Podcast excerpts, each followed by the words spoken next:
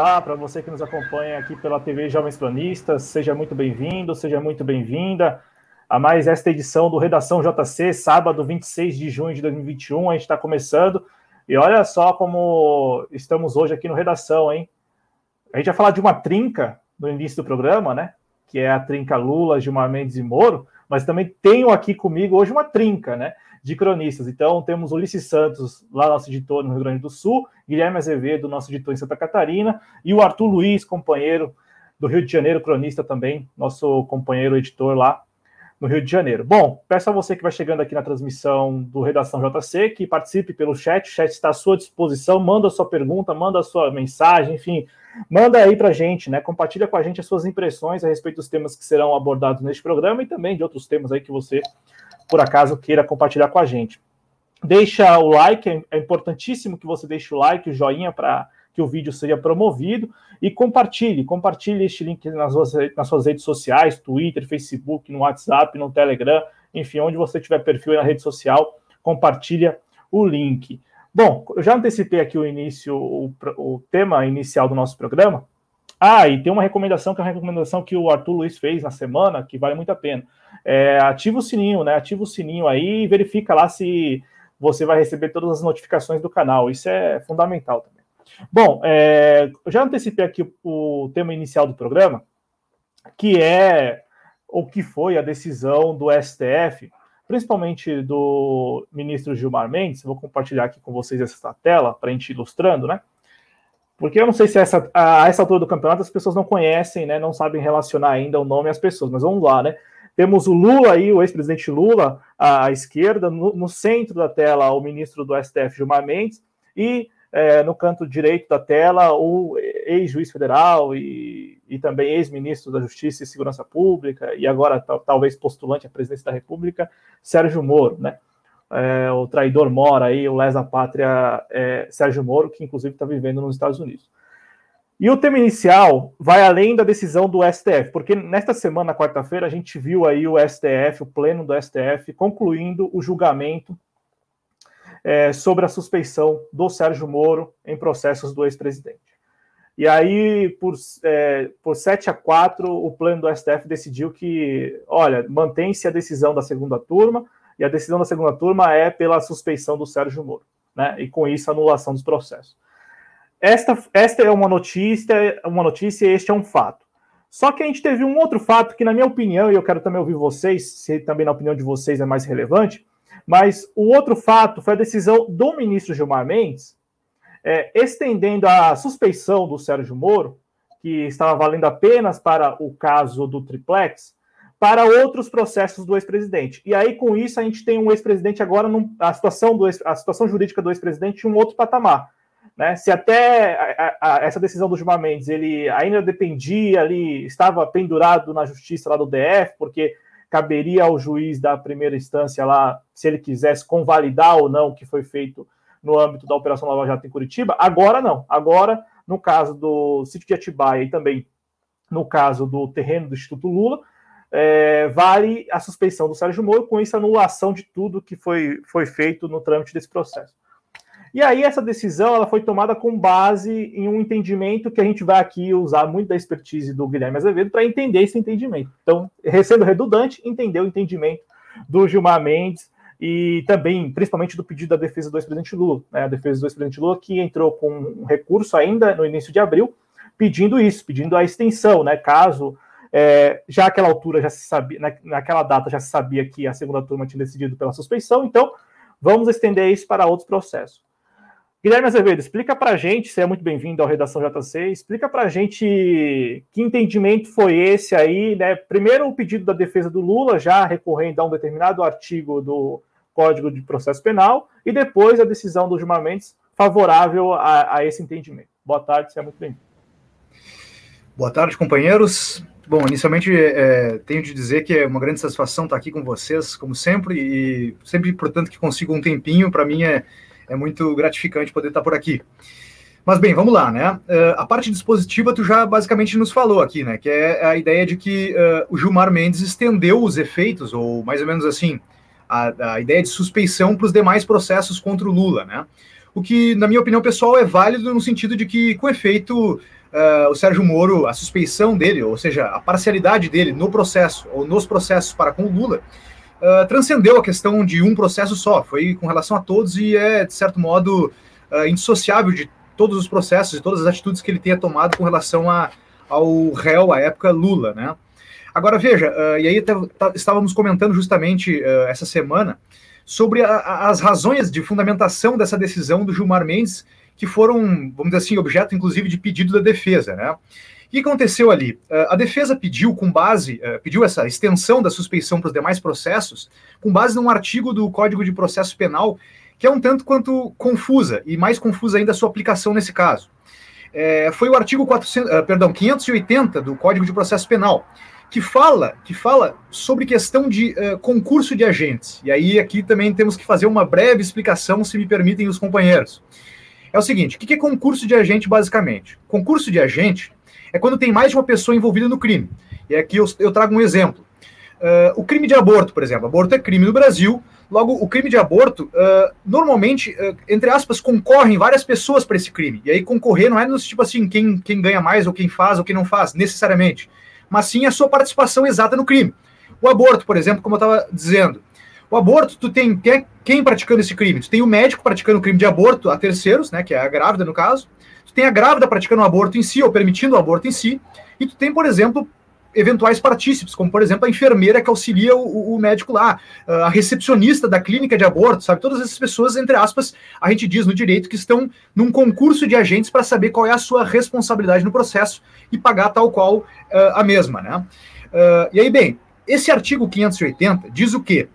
Diz que o recurso a que uma das, uh, um dos agentes que esteja concorrendo nesse concurso, vamos dizer assim, promova e vença, aproveita o resultado dele, aproveita também para os demais agentes, quando não for uma condição pessoal do agente, entende? Então, tipo assim, uh, a menos que nós tivéssemos aqui uh, uma ideia de que, sei lá, o médico estava bêbado, sei lá, qualquer coisa que abone o médico, mas que seja pessoal a ele, né?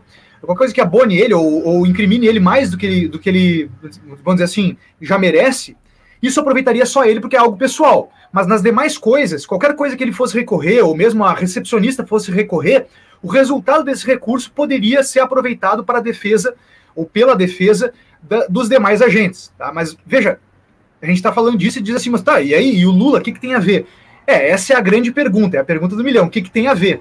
Tá? É que assim, ó, é, a defesa justamente apresentou esse, essa, essa argumentação no sentido de dizer, bom, se num concurso de agentes é, uma das partes ou uma das outras partes pode aproveitar o recurso da outra para fins de, de, de, vamos dizer assim, se valer dessa defesa, desse resultado proveitoso a seu favor, mais razão tem ainda uma pessoa, ela própria, para aproveitar dos seus próprios recursos em outros processos. Esse é o raciocínio, entendeu?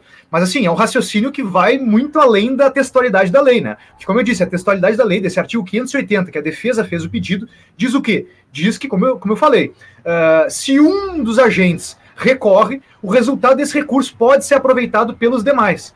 Mas aqui no, no caso Lula não temos demais, temos Lula e Lula, né? E Lula e Lula em dois processos diferentes, aliás, mais de um processo diferente. E aí a defesa diz assim: bom, mas se várias pessoas diferentes podem elas aproveitar entre si recursos, então uma mesma pessoa pode aproveitar os seus próprios recursos, ainda que sejam em processos diversos. Essa é a argumentação da defesa.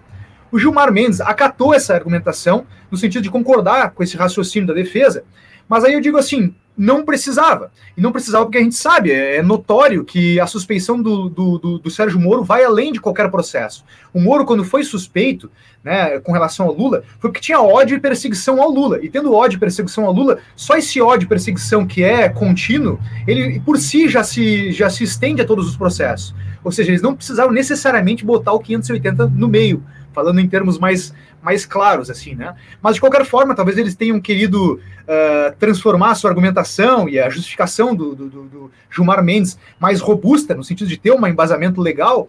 Então eles se socorreram nesse artigo para dizer, ó, tá aqui, ó, não é só uh, a nossa visão de que o Moro foi suspeito em todos os processos, porque isso talvez exigisse prova de cada, em cada processo, né? Porque, próprio, a suspeição de um para outro não necessariamente, né, uh, uh, sabe, alcançaria o demais, a menos que fosse provado em cada um. Mas então eles quiseram, assim, para não ter que provar isso, não estender talvez mais a coisa, e para ainda assim dar uma fundamentação mais robusta, embasada num, num, num, artigo legal, vamos dizer assim, eles botaram, não, mas tem aqui o 580, né, que a gente faz essa, que eu falei para o Cláudio é, em, em, particular essa semana, quiseram dar uma, uma hermenêutica aqui, uma, uma interpretada, uma extensão da interpretação, para fins de dizer, ó, tem embasamento legal, inclusive, além da ideia de que é notório que ele tenha sido suspeito para além é, de qualquer processo. Então foi mais ou menos por aí foi mais ou menos um reforço de argumentação mesmo, né, o, o Guilherme? Assim, de, porque pelo que você falou, eles não precisavam, já que há notório conhecimento de que o Sérgio Moro foi, foi suspeito e tal, inclusive baseado numa decisão da segunda turma do STF. É, exato, é como eu disse, assim, né? E o, veja, o próprio Gilmar Mendes, na sua decisão agora, ele já coloca na sua fundamentação que o juiz Sérgio Moro foi suspeito algo como intrínseco a ele. As atitudes dele para com o Lula, uma vez que ele, por exemplo, tenha ódio, ou seja, perseguidor do Lula, uh, já é intrínseco a ele, portanto, teoricamente, permeia todos os processos que ele julgou contra o Lula. Mas eu digo assim, então por que, que o Gilmar Mendes pegou o artigo 580? E aí eu até também falei contigo, né, Cláudio, uh, no, no, no privado essa semana, Uh, de que, bom, a defesa ter levantado 580 é trabalho dela, ela tem que jogar tudo que puder, né? Vamos dizer assim, né? Em termos argumentativos, né? Uh, se ela tiver que embasar na Bíblia, foda-se. Se a Bíblia der, der ganha, ganho de causa para o seu cliente, tá maravilhoso, esse é o trabalho do advogado, né? Agora, o, o curioso é justamente o Gilmar Mendes tem embasado no 580, sendo que ele mesmo fala que talvez uh, fosse desnecessário, porque é notória, como eu te falei, essa suspeição dele e a transcendência dessa suspeição para todos os atos que o Sérgio Moro praticou frente ao réu uh, uh, Luiz Inácio Lula da Silva. Né? Então, enfim, ficou um pouco confusa, sabe, sem ser possível entender porque ele usou o 580, mas assim mesmo ele usou como parte da sua decisão, né? Vai saber por quê. É, e este ponto, o Arthur, para a gente seguir aqui conversando. Este ponto me parece, me parece, eu quero ouvir você e o, o Ulisses também, me parece ser o ponto essencial dessa, dessa decisão, porque, como o Guilherme nos explicou aqui, é, talvez, talvez não fosse o melhor artigo aí para sustentar essa extensão. E aí eu fico imaginando o seguinte cenário: essa decisão sendo avaliada e julgada pelo pleno do STF, e de repente, imaginando um cenário que é possível, se isso for julgamento pelo pleno do STF. É, imagino, imagino, que os outros ministros entendam que, pera, ó, este artigo não é o mais adequado, portanto, é, defendo a revogação dessa decisão. E aí, com isso, a gente teria, manteria o ex-presidente numa situação de pendurado, mesmo que agora não mais pela justiça do DF, porque com a decisão do, do Gilmar Mendes, esses três processos, né? Triplex, sítio de Atibaia e também o do do, do, do terreno do Instituto Lula, esses três processos voltam a estaca zero. É, também há dúvida quanto a isso, né? O que seria essa estaca zero? Então, a denúncia é válida, então agora vai correr na justiça do DF. Isso ainda não está decidido, mas, bom, você concorda com essa leitura, essas duas leituras, Arthur? A primeira leitura de que este, esta decisão do, do Gilmar Mendes, ela, é, digamos assim, é mais relevante ou seria mais relevante do que a própria decisão do pleno do STF é, declarando ou ratificando a, a, suspeição do Sérgio Moro. E a segunda leitura é: uma vez que a, a, o ministro Gilmar Mendes se escorou a sua decisão num artigo que talvez não seria o mais apropriado, pode abrir margem para um entendimento futuro no pleno do STF, no sentido de revogar essa decisão e, e por imaginando-nos aqui em cima ali das eleições ou já no ano que vem, naquele clima do ex-presidente já trabalhando pela sua candidatura, vem uma decisão do STF que fala o seguinte: não, ó, vamos revogar a decisão dos Mendes, porque lá atrás houve um, um erro, um equívoco no, na, na, utilização desse artigo. Bom, boa tarde, seja muito bem-vindo. Boa tarde a todos, boa tarde, Cláudio, boa tarde, Guilherme, boa tarde, Ulisses. Primeiro, acho que eu tenho que agradecer estar na live com todos vocês, é sempre muito bom estar com todo mundo aqui, principalmente Guilherme, e aí eu vou explicar o porquê, porque eu sou da química, mas eu sou apaixonado pela área do direito. Então, quando eu vejo uma pessoa falando da questão do direito, sempre para mim é muito agradável. É, eu vou começar pela segunda parte, que eu acho ela mais curta e mais direta para poder analisar.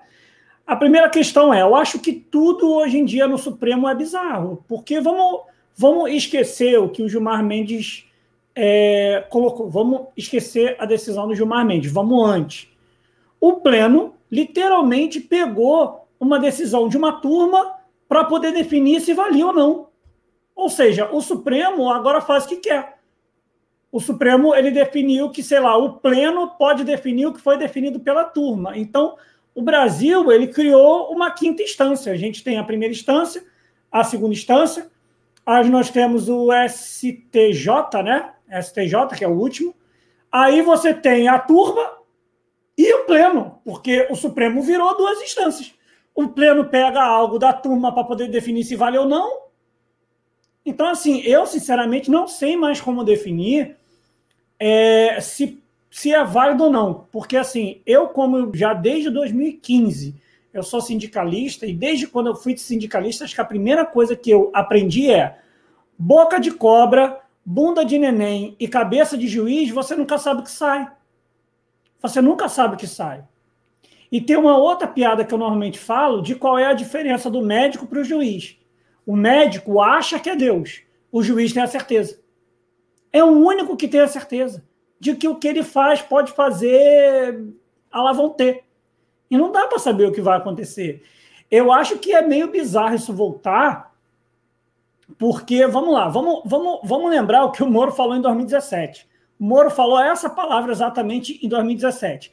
Não seria apropriado da minha parte postular qualquer espécie de cargo político porque isso poderia, vamos dizer assim, colocar em dúvida a integridade do trabalho que eu fiz até o presente momento. Eu comecei a rir no meio do caminho porque eu pensei em fazer aquela voz, ah, aquela voz de, de, de ganso estranho que ele tem, mas eu decidi falar de uma forma geral em vez de fazer uma piada com, com, com ele falando que eu não sei se eu sei imitar o Moro corretamente, porque aquela voz é bem estranha.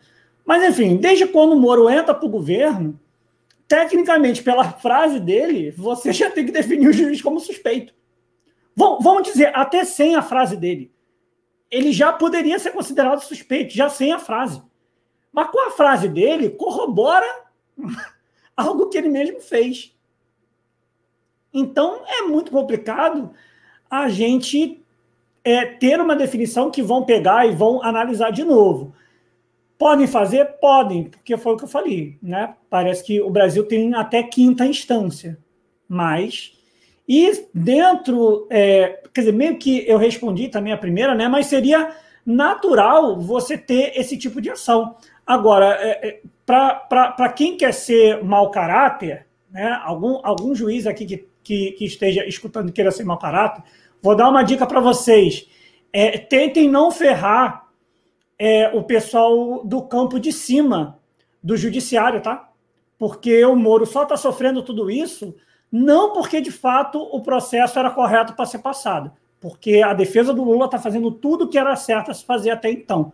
Só que o Supremo estava aceitando a pressão da rua, que é o que mais ou menos o Moro propôs desde lá do, do início da Lava Jato, que é a lei em movimento, que é uma tática é, eu não sei se foi usado somente na Alemanha nazista, mas era uma tática muito comum dos nazistas. Era a lei em movimento. A lei se movimenta conforme a necessidade é, aparecida no momento.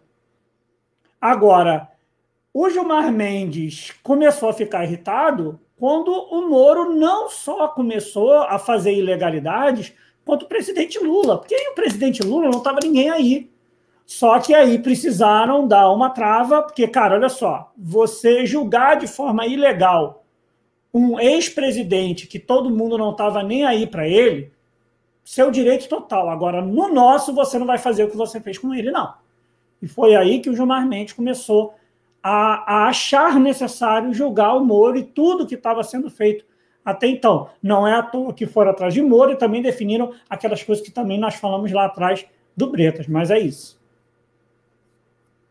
Muito bom esses dois pontos que trouxe o Arthur. O primeiro ponto eu achei fundamental, porque é uma informação que como os fatos vão acontecendo e as pessoas também com uma certa euforia vão analisando e aí esquecem. O que o STF fez, terminou na quarta-feira, concluiu, foi exatamente isso: o julgamento sobre o julgamento da segunda turma, né? Então, até essa questão de ah, o pleno declara a suspeição do Sérgio Moro. É, é um entendimento porque eles julgaram o julgamento da segunda turma. E, e, e mais, o, os ministros que encerraram agora, né, na quarta-feira, o Luiz Fux e o Marco Aurélio Mello, e lá atrás o próprio Luiz Roberto Barroso e o Edson Fachin, é, talvez o Edson Fachin menos, mas o Barroso, o Fux e o, o Marco Aurélio Mello, eles se valeram desse momento para é, expor a opinião deles a respeito do que seria o. o é, me, me, fugiu a expressão que se fala, né? O mérito da questão. O mérito da questão. Eles, eles estavam ali avaliando o julgamento do, dos, dos ministros da segunda turma, mas esses três ministros espe especificamente, eles se valeram do momento para expor a opinião particular deles, enfim, a interpretação deles a respeito das conversas, a respeito da relação pro procuradores e Moro, quando não era isso que estava em julgamento. O que estava em julgamento é: cabe ao plenário do STF julgar a decisão dos ministros da segunda turma, então ainda teve isso, né? Claro, aproveitando do momento, aproveitando ali da exposição. E o segundo ponto que trouxe o Arthur, que também foi, foi muito feliz, né? Além dessa. Então, primeiro, né? O, plenário do STF concluiu o julgamento sobre o julgamento da segunda turma, né? Como o, o, o companheiro Arthur trouxe. O segundo ponto que me chamou a atenção, e eu vou já passar a palavra para o Ulisses com esse gancho, é, é exatamente é, a conveniência política, o, o, Ulisses, de toda essa discussão. Porque o que nós temos, é, já pelo menos, sei lá, o, o, Guilherme pode até falar melhor, porque o Guilherme já está nessa, nessa área há muito mais tempo, mas, mas assim, a gente, né, enquanto espectador de, tudo, de todo esse processo, a gente começou a, a observar que há conveniência política nas decisões judiciais há pelo menos seis anos quando a gente via exatamente isso. Todo mundo via que o Sérgio Moro tinha uma relação, no mínimo, promíscua com os procuradores, já em 2014, 2015, 2016. E, bom, todo mundo vendo aquilo, mas como você tinha uma atmosfera e um ambiente político é, a favor daquele método, nenhuma Suprema Corte, o próprio STF, no caso a Suprema Corte, né, nenhuma não, a Suprema Corte, e também nenhuma corte superior, como é o STJ e tal, ninguém, ninguém na época, é, nenhuma manifestação, ao contrário, recentemente, quando um desembargador que estava cumprindo a sua função como plantonista, ele decidiu é, violar esse entendimento à base da, que, é base, que foi baseado na conveniência política, ele, bom, tomou um esporro, foi tido como um cara que estava ali exatamente cumprindo uma agenda política, ideológica e não é, cumprindo as suas funções. Você também enxerga, Ulisses, muito da conveniência política em tudo isso? E aí a mesma pergunta que eu fiz ao Arthur, você acha que a partir do momento que o Gilmar Mendes ele usa desse artigo, ou melhor, ele sustenta, né, ele vai lá e corrobora a versão da defesa, usa desse artigo que talvez não seria o mais apropriado, abre aí um precedente, ou melhor, é, pode permitir um entendimento futuro de olha, tá errada essa decisão, vamos, vamos revogar, já que tudo é por conveniência política. Boa tarde, seja muito bem-vindo. Boa tarde, Adriano, eh, Cláudio, boa tarde, Guilherme, boa tarde, Arthur, a todos que nos seguem nas redes sociais e nos acompanham no chat. Não resta dúvida que há uma conveniência política, só para lembrar, por exemplo, que uh, no auge, vou colocar assim, no auge da Lava Jato, quando se discutia né, que as atitudes da Lava Jato eram, eram digamos, fora de propósito, não me lembro quem disse que a Lava Jato uh, enfrentava problemas inéditos, então podia ter decisões inéditas ou extraordinárias, coisa assim, tipo fora da lei, quase dizendo isso, né? Então assim, não, não surpreende, tá? Agora, uma importância de dizer, o estrago está feito, porque o importante era tirar o Lula da eleição de 2018. Isso está feito, isso não volta mais. Agora, se vão de repente amanhã, ano que vem, ou mais próximo da eleição do ano que vem, reformar ou refazer essa, essa, essa decisão, não, não, não tam, também não me surpreenderia. Porque, afinal de contas, o STF é acima das contradições, né? Como a gente costuma dizer, né? Parece, pelo menos, ou quer se colocar dessa maneira. Então, uh, se de repente ano que vem uh, o cenário político tiver uma, uma outra perspectiva, eu não me surpreenderia nada que, que fosse refeita essa decisão, retomada, ou não sei o termo que se utiliza, mas enfim, para impedir de novo uma candidatura do, do Lula à presidência. Não, não me surpreenderia mesmo. E aí eu quero perguntar a vocês um outro aspecto dessa discussão que me parece também bem interessante é que essa decisão, ela, vamos lá, né? O habeas corpus do, da defesa, da defesa do Lula pedindo a suspeição foi protocolado em novembro de 2018, exatamente depois que o Sérgio Moro assumiu, é, foi convidado para fazer parte do governo Bolsonaro. E aí, bom, 2018, né? 2018. Então a gente já está quase, quase em 2022 e só nesta semana que isso terminou, foi, foi concluído. E aí eu quero perguntar a vocês se vocês enxergam, é, vou começar pelo Guilherme, vou até compartilhar uma tela aqui também, que eu preparei uma telinha com alguns aspectos, assim, alguns fatos da, da última semana que me chamaram a atenção em relação ao Sérgio Moro. É, a pergunta é exatamente essa: se vocês enxergam uma espécie de reabilitação do Sérgio Moro. Na semana passada saiu um artigo no UOL da Thaís Oyama falando sobre órfãos de Moro e eles estariam articulando para uma terceira via com o Sérgio Moro, com o Santos Cruz, né, o ex-ministro do governo Bolsonaro. É, então, ali, figuras que, que ornam tanto pelo lavajatismo como também pela, pelos, pelo lado dos militares, né? Aí, no dia seguinte, no dia 18, na sexta-feira passada, né, no caso, sexta-feira retrasada, Saiu uma reportagem da revista Veja falando de uma articulação de bastidor do envolvendo o próprio Sérgio Moro, ele falando para aliados que ele estaria disposto e tal, que inclusive ele daria essa resposta em outubro próximo. Aí no mesmo dia 18 saiu aquele vídeo dele circulando lá em Washington, né, um vídeo que foi gravado por uma influenciadora de esquerda, jornalista e tal, a Patrícia Leles, né, e isso bombou nas redes sociais. É, e, e, ele é um articulista da Cruzoé, né? Ele é um articulista daquela revista do antagonista, né? E tal. E, e, ele publicou um artigo na semana passada sobre a reforma, né, a revisão da lei de improbidade administrativa que está sendo tocada no Congresso Nacional e que tem como relator um deputado do PT, né, o deputado Carlos Aratini aqui do PT de São Paulo. Guilherme Azevedo, é, tudo bem, a gente não tem como fazer ninguém aqui é evidente e tal, não dá para afirmar nada, mas algumas especulações acho que são possíveis e também tem coisas aí que são previsíveis. Por exemplo, essa questão da conveniência política das decisões do judiciário e tal, desde que eu desde que você passou para integrar o nosso projeto, desde o primeiro programa, eu me recordo você falando exatamente desse caráter é, bem de conveniência mesmo, do que da subjetividade do juiz e tal.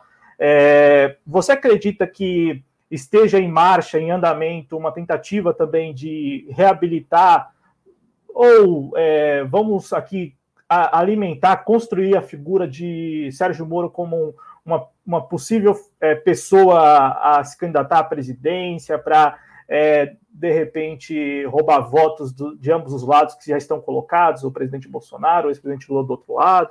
Você acredita nessa versão? Você enxerga também que esses elementos, de repente, de repente, podem sustentar essa versão de reabilitação do Sérgio Moro? É, pois bem, eu acho assim, né? É, não é nenhuma questão de reabilitação. Eu acho que é, o interesse político eventual em uma união com o Sérgio Moro seria ainda pegar, ainda arrebatar aquele eleitorado que não comprou a tese de que ele é suspeito e pensa que tudo isso é uma, é uma, vamos dizer assim, uma teoria, uma conspiração contra, contra o bem, vamos dizer assim, né?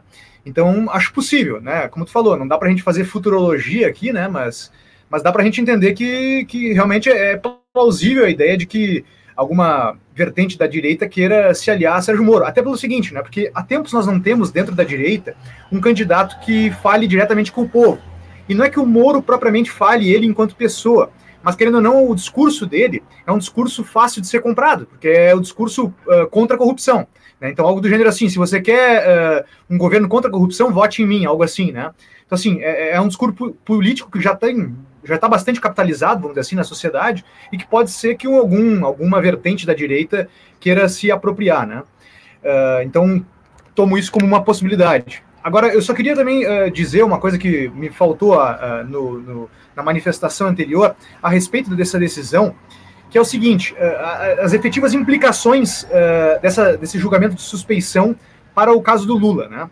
Veja bem, uh, inicialmente o Faquin tinha decidido que, bom, o Sérgio Moro era incompetente porque a, vara de, de Curitiba não, não poderia ter julgado, dado que a competência era, era da, da, da, da vara de, do Distrito Federal. Né?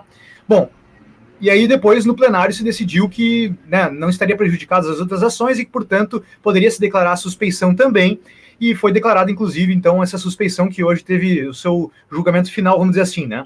Isso, em termos práticos, traz o quê? Traz a anulação de todos os atos processuais. Isso é importante. Por que, que é importante? Porque, veja, beleza, o processo vai começar de novo no Distrito Federal. Só que existe um princípio no direito, que a gente chama de princípio da economia processual, que diz o quê? Tudo que pode ser aproveitado, genericamente falando, deve ser aproveitado, certo? E aí, portanto, um, vamos dizer assim, atos processuais que eventualmente tenham sido praticados por uh, juízes que foi declarada posteriormente a sua incompetência, podem, se não prejudiciais, vamos dizer assim, à parte, ser reconsiderados no novo julgamento, né?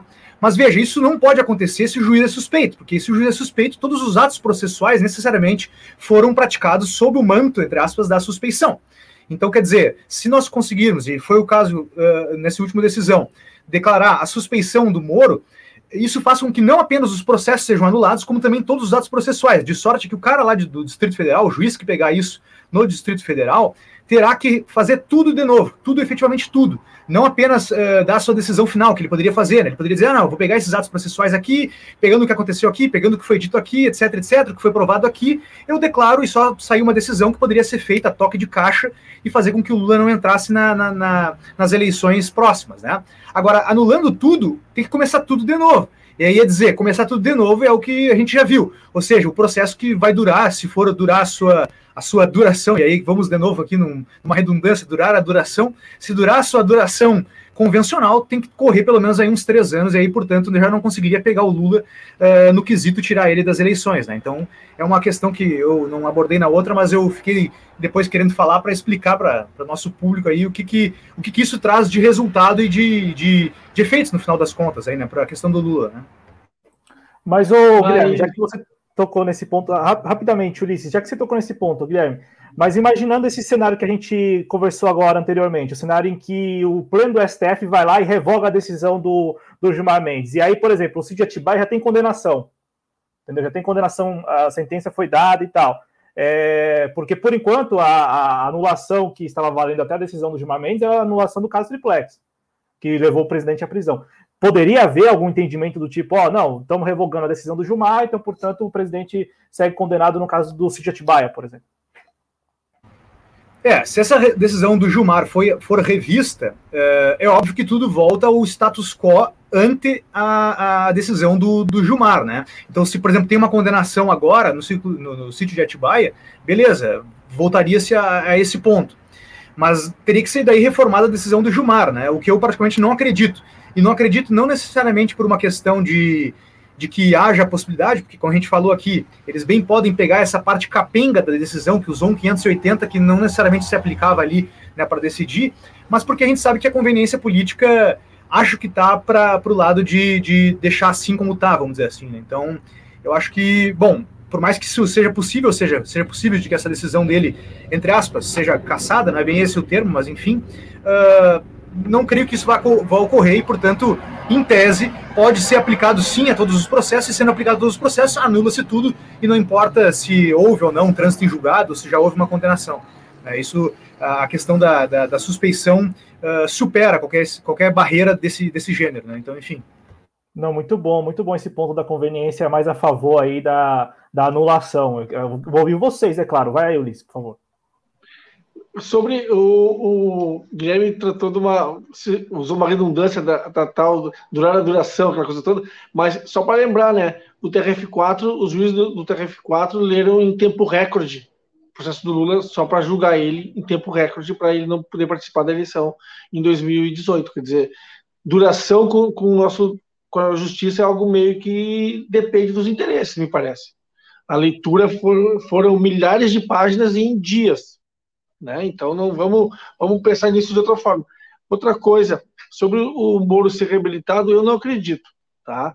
Porque eu, eu, eu acreditaria se o Moro tivesse, por exemplo, saído do governo como ele saiu, tivesse feito aquela coletiva como ele fez e tivesse conseguido, uh, digamos, nutrir um junto para si um grupo de pessoas, né, se, se tornado alguém, digamos, notório, e não é o caso. O Moro tem, o Moro tem a, a simpatia de uma, de uma lápide cemiterial. Tá? O, o Moro tem, ele consegue ser tão, tão simpático quanto uma parede branca. né? Então, assim, ele está ele tá onde está, ele só, ele, ele, ah, é, ele, é, ele, é, ativ, ele é colunista da, da Piauí, é isso? Não, da Cruzoé. Da, da Cruzoé. Tanto, tanto, tanto faz, tanto fez, quer dizer, sabe? Não é alguma coisa relevante, pelo menos para mim. Então, eu acho que sim. E não tem, eu não vejo no, no horizonte próximo uma reabilitação do Moro, talvez uma eventualidade de um vice numa chapa qualquer de centro-direita, ou talvez uma condição de Senado, mas também, mesmo essas candidaturas de Senado, eu não acreditaria que ele conseguisse sequer emplacar. É isso. É, ô, ô, Ulisses, a gente aborda mais esse ponto por, pelos, pelas forças que estão trabalhando por essa, por essa possível candidatura.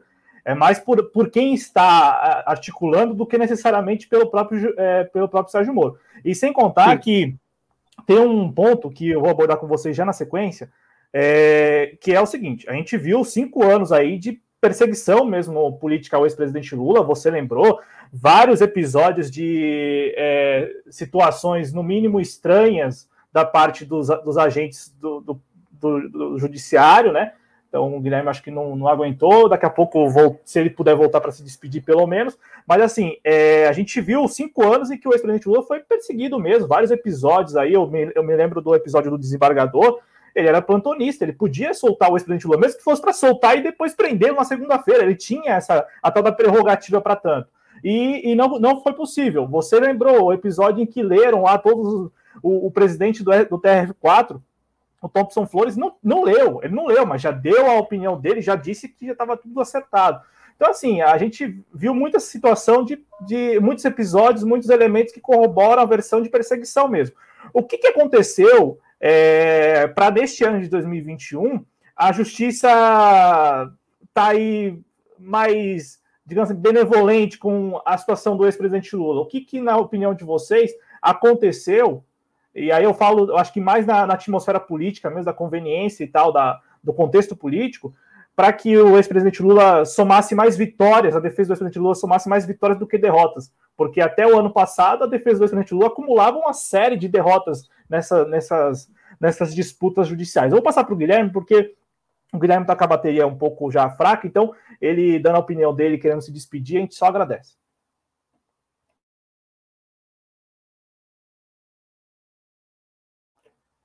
Bom, o Guilherme está me escutando? Vamos ver, tá, tá travando, vamos ver se ele se ele consegue. Então, enquanto é, a gente reabilita, agora sim, acho que ele consegue nos ouvir, consegue falar. Bom, Guilherme, contigo. Tá travando. Tá, tá congelando, tá travando a, a conexão a, com o Guilherme. Então, eu vou passar, vou passar a palavra, então, enquanto o Guilherme vai restabelecendo a conexão. É isso mesmo, tá travando demais lá, né? É isso uhum. aí, tá travando. Vamos, vamos, então, eu vou seguir aqui com a nossa conversa e vou passar a palavra para o Arthur. Pro Arthur, já um, assim, dá sua opinião aí, Arthur. O que, que você viu que teria mudado? Por que esse comportamento mudou? E exatamente é, mudou de 2020 para cá? Porque até 2020 a defesa do Lula acumulava derrotas acima de derrotas, sobre derrotas. Agora não, agora já está acumulando uma série de vitórias, inclusive o portal do PT, o portal institucional, lembrou que o Lula foi 15 vezes acusado e 15 vezes inocentado. O ex-presidente Lula, que segundo a defesa dele, é, é alvo aí de 17 processos, então é, ainda teria que responder em mais dois. O que, que aconteceu do ano passado para cá? E são os mesmos atores, né? Com exceção do Sérgio Moro, a gente está falando do mesmo STF, não mudou muito a composição do STF de 2016 para cá, né? De 2017 para cá, quando o Lula foi condenado. Então, a, a, a questão é, Vamos, eu, eu, eu não sei qual é a teoria do Ulisses, mas pelo que você falou, acho que, acho que o próprio Ulisses deve ter uma análise um pouco parecida comigo. Que de fato você tem um processo de perseguição iniciado lá em 2015, com o mensalão. Não minto, minto, eu boto até antes, desculpa, 2005, mensalão. Porque você teve diversas pessoas que deram diversas versões e que várias versões não faziam sentido algum e não conseguiram comprovar. O Palocci está aí como prova. Falou um montão de baboseira, não conseguiu se provar nenhuma questão, e aí o pessoal não conseguiu, de fato, é, fincar a faca com mais força. Creio que deve ter sido mais fácil fincar a faca com mais força na Dilma do que do Lula, devido ao fato do como do como do como Lula ele tem uma imagem muito mais é, sólida do que do que a Dilma na questão de articulação política, né? Mas a questão é, é eu acho que o que o que faz uma diferença muito clara é que o STF percebeu que esse pessoal que usava o direito, o processo jurídico, para pautar suas definições políticas, é, estava começando a crescer muito. E crescer muito a querer se sobrepor até a eles, até o Supremo. E aí o Supremo precisou travar esse pessoal. Quando precisou travar esse, esse grupo que acha que eles são maiores do que qualquer coisa, eles tiveram que analisar os processos de uma forma sensata. E aí, até o ponto de que a gente ainda teve coisas insensatas, como. Eu não lembro quem foi exatamente que fez isso no Supremo. Se o Guilherme por acaso voltar, ele provavelmente deve se lembrar que, que alguém estava querendo analisar o habeas corpus do Lula de incompetência na frente do de suspeição quando na realidade o processo tem que ser invertido.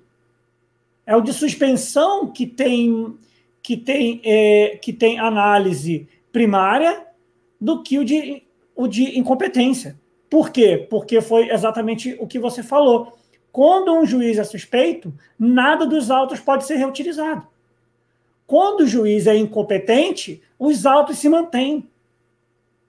Então aí você tem é, essa, essa questão de que o Supremo ainda assim foi enrolando o processo. A questão é que, como o processo tinha que ser analisado de uma forma sensata, acabou que se provou o que a gente já tinha falado antes, que era, que, que era aquela questão. É, Cláudio, eu acho que o Guilherme conseguiu entrar. Tudo bem, tudo bem, Arthur. Eu estou vendo aqui, já inseri ele aqui no estúdio. É, então, então, assim, é, a questão, eu acho que o que se definiu é isso. Essa, essa é, é, é a diferença clara.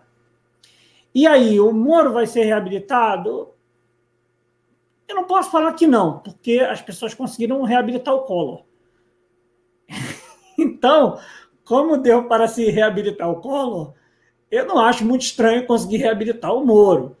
Mas eu não sei se o Moro consegue se reabilitar como um parlamentar por enquanto porque ocorreu até agora uma situação complicada no Compende, que é. Peraí, deixa eu ler aqui.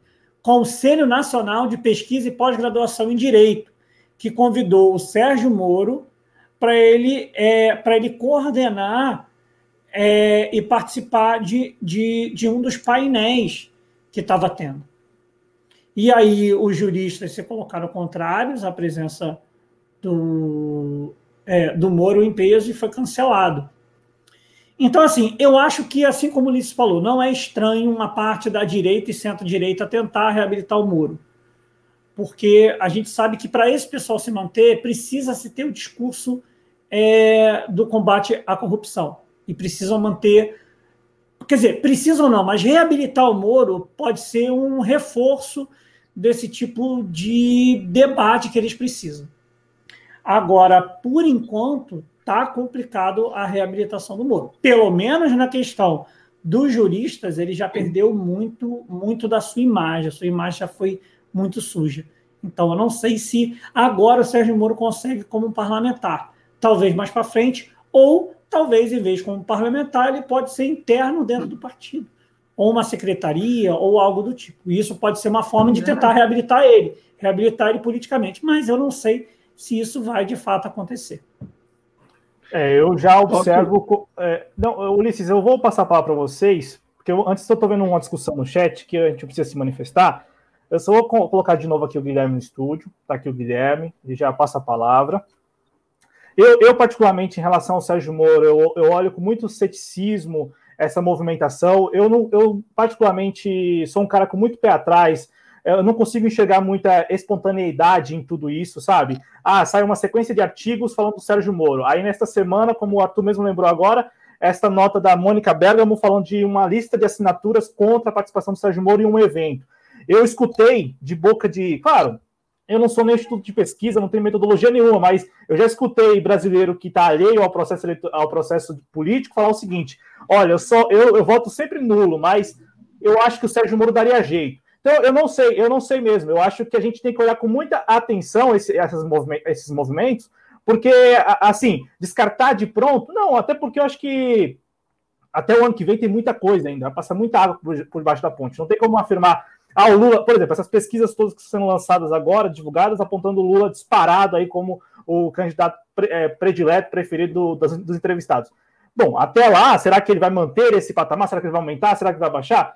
A, a, tendência, se a gente olhar o histórico e tudo que aconteceu nos últimos anos, é, é uma tendência do ponto que, que, pede ou exige de todos nós um olhar com muita atenção, sem quase nenhuma euforia, porque os últimos anos eles têm sido anos muito duros para os setores populares, para as lideranças populares ou para aqueles que se colocam como é, defensores da agenda popular. Né? Mas antes, antes da gente seguir nessa conversa, eu vou passar aqui no chat porque é o seguinte: é, agradecer antes o Jailton Andrade do debate, do debate Petroleiro, é um canal aqui no YouTube. Jailton Andrade, ele é petroleiro e também é, é diretor do sindicato.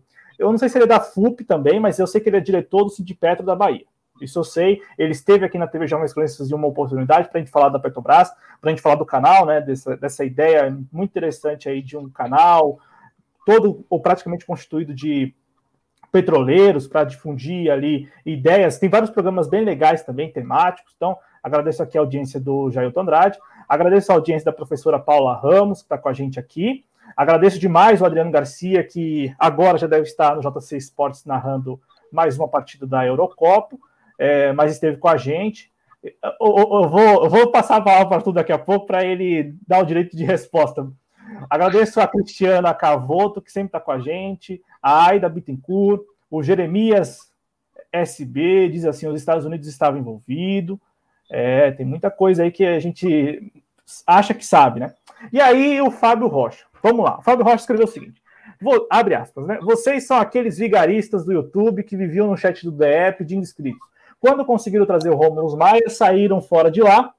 É tudo conveniência mesmo.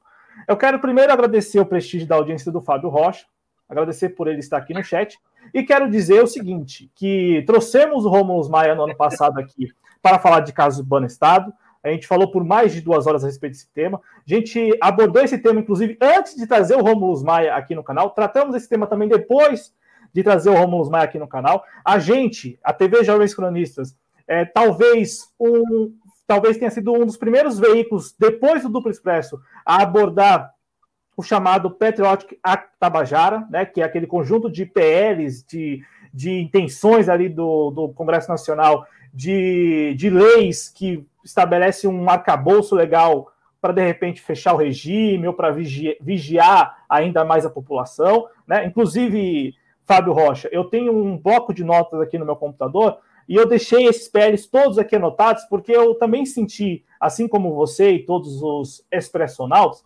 sentiram a importância de divulgar esses PLs, de falar para todo mundo: olha, olha com atenção, olha com atenção. Eu tenho todos eles anotados aqui, ó, o PL 2418, o PL 1595, o PL 443, o PL 3389 e o decreto 10.046 de 2019. 2019, não é nem 2020, 2019. Por quê? Porque na época eu acompanhei essa discussão no Duplo Expresso e falei: não, meu, isso aqui a gente tem que olhar com atenção. Olhar com atenção porque é o seguinte: tem o PL 1595, por exemplo, que é o PL que estabelece as tais forças antiterroristas, que na prática é para impedir realização de ato público. É para impedir ato, eh, impedir as manifestações, por exemplo, que estão sendo realizadas nesses últimos dias. Entendeu? Um PL super enviesado um PL super autoritário, um PL que, como até disse na semana retrasada o professor Sérgio Amadeu, quando veio falar aqui de voto auditável, um, um, PL que, que vai, que converge com o que nós temos de pior no mundo, na ideia de PLs para monitorar a sociedade. E a gente trouxe tema aqui já. Então, eu tenho anotado isso aqui porque, de fato, eu levo muito a sério, a gente leva muito a sério aqui, tudo que a gente vê em outros canais, e a gente fala, peraí, isso aqui tem que ser olhado com atenção, com a devida atenção. E a gente olha. Eu sempre cito, por exemplo, eu sempre dou uma olhada no site da Câmara, o andamento do PL 1595. E eu quero registrar que, por mais de uma vez, a gente, a TV Jovens esteve lá no bate-papo do Duplo Expresso, quando a gente encontrou tempo de participar do, do, do programa, porque é mídia independente. Eu administro o perfil aqui do, da TV Jovens Cronistas, o Adriano também acessa às vezes, e provavelmente as vezes em que o, a TV Jovens Cronistas nominalmente esteve no chat do Duplo Expresso, foi porque eu estava administrando e porque eu tinha tempo de estar assistindo. E agora, mais recentemente, eu tenho participado algumas vezes lá do chat com o meu perfil pessoal. Então, assim, e, e outra coisa, eu, que eu me recorde, a gente foi lá no chat mais de uma vez para tentar algum canal de diálogo, algum canal de, de convite para convidar o Romulus Maia. E hoje, felizmente, nós temos um contato até interessante via Telegram com o Romulus Maia, né? E a gente convidou o Romulus Maia no final do ano passado para falar aqui de um tema também que é um, um tema caro para o Duplo Expresso, que é a história das urnas mágicas. A gente tentou convidar, a gente conversou inclusive com o Romulus Maia, mas aí a gente foi coincidir com o final do ano. Nós vamos tentar trazer. Aqui é o seguinte: aqui a gente não tem medo de expor nada, porque nós estamos muito tranquilos com a nossa transparência. O que eu falo, o que o Ulisses fala, o que o Guilherme fala, o que o Arthur fala, o que o Pedro fala e o que o Adriano fala, o que nós falamos aqui é o que nós estamos pensando. Né? É o que nós estamos pensando. Ninguém aqui tem vinculação. Ah, tem pessoas que são militantes partidários. E daí? Mas ninguém está falando pelo partido, ninguém está falando pela organização, ninguém está falando pelo movimento. Nós estamos falando por nossa conta. E às vezes a gente assume, assume um, um, preço, a gente paga um preço muito caro por isso. Por quê? Porque às vezes a gente assume aqui posições antipáticas. Posições que não vão na linha do que está sendo, digamos assim, amplamente difundido nas mídias sociais pelo nosso lado, pelo campo à esquerda. Às vezes a gente toca em algumas feridas aqui, por exemplo, a gente falou por mais de uma vez aqui da, da condição do Lula de pendurado. Nem todo mundo concorda com essa história. Nem todo mundo acha que o Lula esteja pendurado. Tem muita gente que acha que não, está definido isso, acabou. Fim de papo. Lula é candidato, vai ganhar. E às vezes e a gente, a gente, às vezes aqui tem que cumprir o papel do chato, de falar, não, não é bem assim, não. Ainda tem 12, 13 meses, 14 meses até o ano que vem. E sem contar depois. E a gente está aqui com essa posição que às vezes é antipática, e o preço que a gente paga? Às vezes a gente não tem público, não tem na audiência, porque a gente está tomando uma posição que é uma posição não tão, antipa, não, não tão simpática, não é a posição que é, é tomada por, por muita gente aí. E eu, particularmente, acho que este caminho é o melhor caminho para uma ideia de mídia independente. Já que eu estou por conta própria, já que o Guilherme está por conta própria, já que o Arthur está por conta própria, já que o Ulisses está por conta própria, já que o Pedro está por conta própria, já que o Adriano vocês não sabem o sufoco que é a vida do Adriano Garcia. Já que o Adriano Garcia está por conta própria, imaginem só, nós todos aqui por conta própria tendo que assumir posições de A, ou B, C, de gente que está bem por aí. Ah, me poupe, né? Então, a gente é muito independente e eu estou falando esse registro aqui porque, não, não somos vigaristas, ao contrário. A gente evita até tumultuar em chats alheios aí, pedindo inscrição, pedindo like. A gente fazia isso quando a gente não tinha nem mil inscritos. A gente fazia isso mesmo, fazia lá, chegava lá ficava pedindo like, pedindo inscrição, pedindo para vir para cá. E quem quisesse vir, que vinha. Quem quisesse também, não, não vem. Agora não, acho que no Duplo Expresso, se a gente fez isso, se fez isso, eu não me recordo, de pedir inscrição. E, e, e outra coisa, para passar a palavra para vocês, se quiserem registrar também. Quando a gente fala do, do, dos PLs todos aqui, é porque a gente também acha interessante, pertinente, acha que a sociedade tem que acompanhar de perto isso. Entendeu? Quando a gente pauta aqui, por exemplo, a independência do Banco Central, como a gente pautou por um, por um bom tempo, e recentemente, no, no, nessa semana, acho que a gente falou até no Informa sobre isso também, é porque a gente acha importante, a gente acha necessário, a gente acha que isso é relevante. É isso. Nós somos aqui, isso que nós compartilhamos com vocês. E a gente assume as nossas responsabilidades. Então, fica aqui esse registro de que nós somos muito, muito independentes. Muito mesmo. E a gente paga um preço muito caro por isso que é o de não ter público, às vezes, de não ter engajamento, de talvez não ter nenhuma comunidade constituída. Mas não tem problema. Tudo para registro histórico. Está aqui o nosso registro histórico do, de como nós estamos vendo os fatos que vão se sucedendo no Brasil. Querem registrar alguma coisa? Guilherme, uh, vai lá. Guilherme. Primeiro eu, deixa eu falar. Luiz, Luiz, Luiz. Não, só para comentar o que eu coloquei no chat, eu vou mudar meu, meu nome ali no GC para Dick o Vigarista. Tá? porque assim, né, tem que rir mesmo dessa situação, sabe? Ninguém uh, parece que a gente não pode, uh, não, uh, nós somos tipo assim, existe uma verdade estabelecida que não pode ser, ser discutida, né? né? Não, não se pode fazer nenhum comentário, não se pode, parece que a, a, o setor independente de, de, de, da, da mídia independente já tem dono, o que não é verdade. Nós aqui estamos ocupando um espaço, fazendo um espaço e de forma, da forma mais independente possível. Entendeu? Então, assim, é aquela coisa, bicho. O cara vem pro nosso chat, vem pro nosso programa, vem pro nosso. num horário, num sábado à tarde que ele podia estar com a namorada, com o namorado, no shopping, tomando café, tomando cerveja, para dizer esse tipo de coisa. Ah, com todo respeito, Magrão. Vai ver futebol na televisão, cara. Tem coisa mais divertida para fazer sabe? Então, assim, a partir de hoje eu me chamo Dick ou Vigarista. Vai lá, Guilherme. Não, o cara deve ser gremista, por isso que ele não tá vendo futebol. Né? No final da tabela não, não, não, tem muita graça, né? Mas enfim, o que eu quero dizer é o seguinte: com efeito, somos independentes aqui, estamos cada um por si, mas aí eu tenho aqui uma parte. Pessoal, eu tenho uma criança pequena dentro de casa, então assim, dá para dizer assim, ó, se a Granado quiser me patrocinar, ó, tá aqui, ó, Granado Baby, linha Baby da Granado, pode me patrocinar. Panvel, se quiser me patrocinar, Panvel, ó, Panvel, tamo aí, ó. Hugs, Pampers, pode, pode vir que tamo aí. Eu faço o merchan, faço o que tiver, porque não tá fácil. No mais é isso aí. Quer registrar alguma coisa, Arthur? Cara, é assim, é, é, a questão é, várias pessoas estão aqui, podem ser filiadas de partido ou não, mas a gente não se posiciona como partido, até porque a gente nem pode. É, cara, eu, eu sinceramente não consigo entender o pessoal vir para poder ficar criando confusão de forma desnecessária. Eu não sei se também, já que o próprio Guilherme deu essa definição, também não sei se é o fato é, da bandeira da única Coreia lá atrás, né? Porque a gente só tem uma, a outra está ocupada. É, pode também ser, né? Porque também já teve gente vindo reclamar aqui, né? Da, da, da bandeira. Cara, é isso. É, vem aqui reclamar, criar confusão, para única e, e, exclusivamente ter uma proposta. É querer tirar a participação das pessoas aqui dentro. É isso, porque se de fato quisesse resolver o problema ou tivesse se incomodado com qualquer coisa que teria feito, não viria aqui para poder criar confusão. Veio aqui para criar confusão com essa única escolha.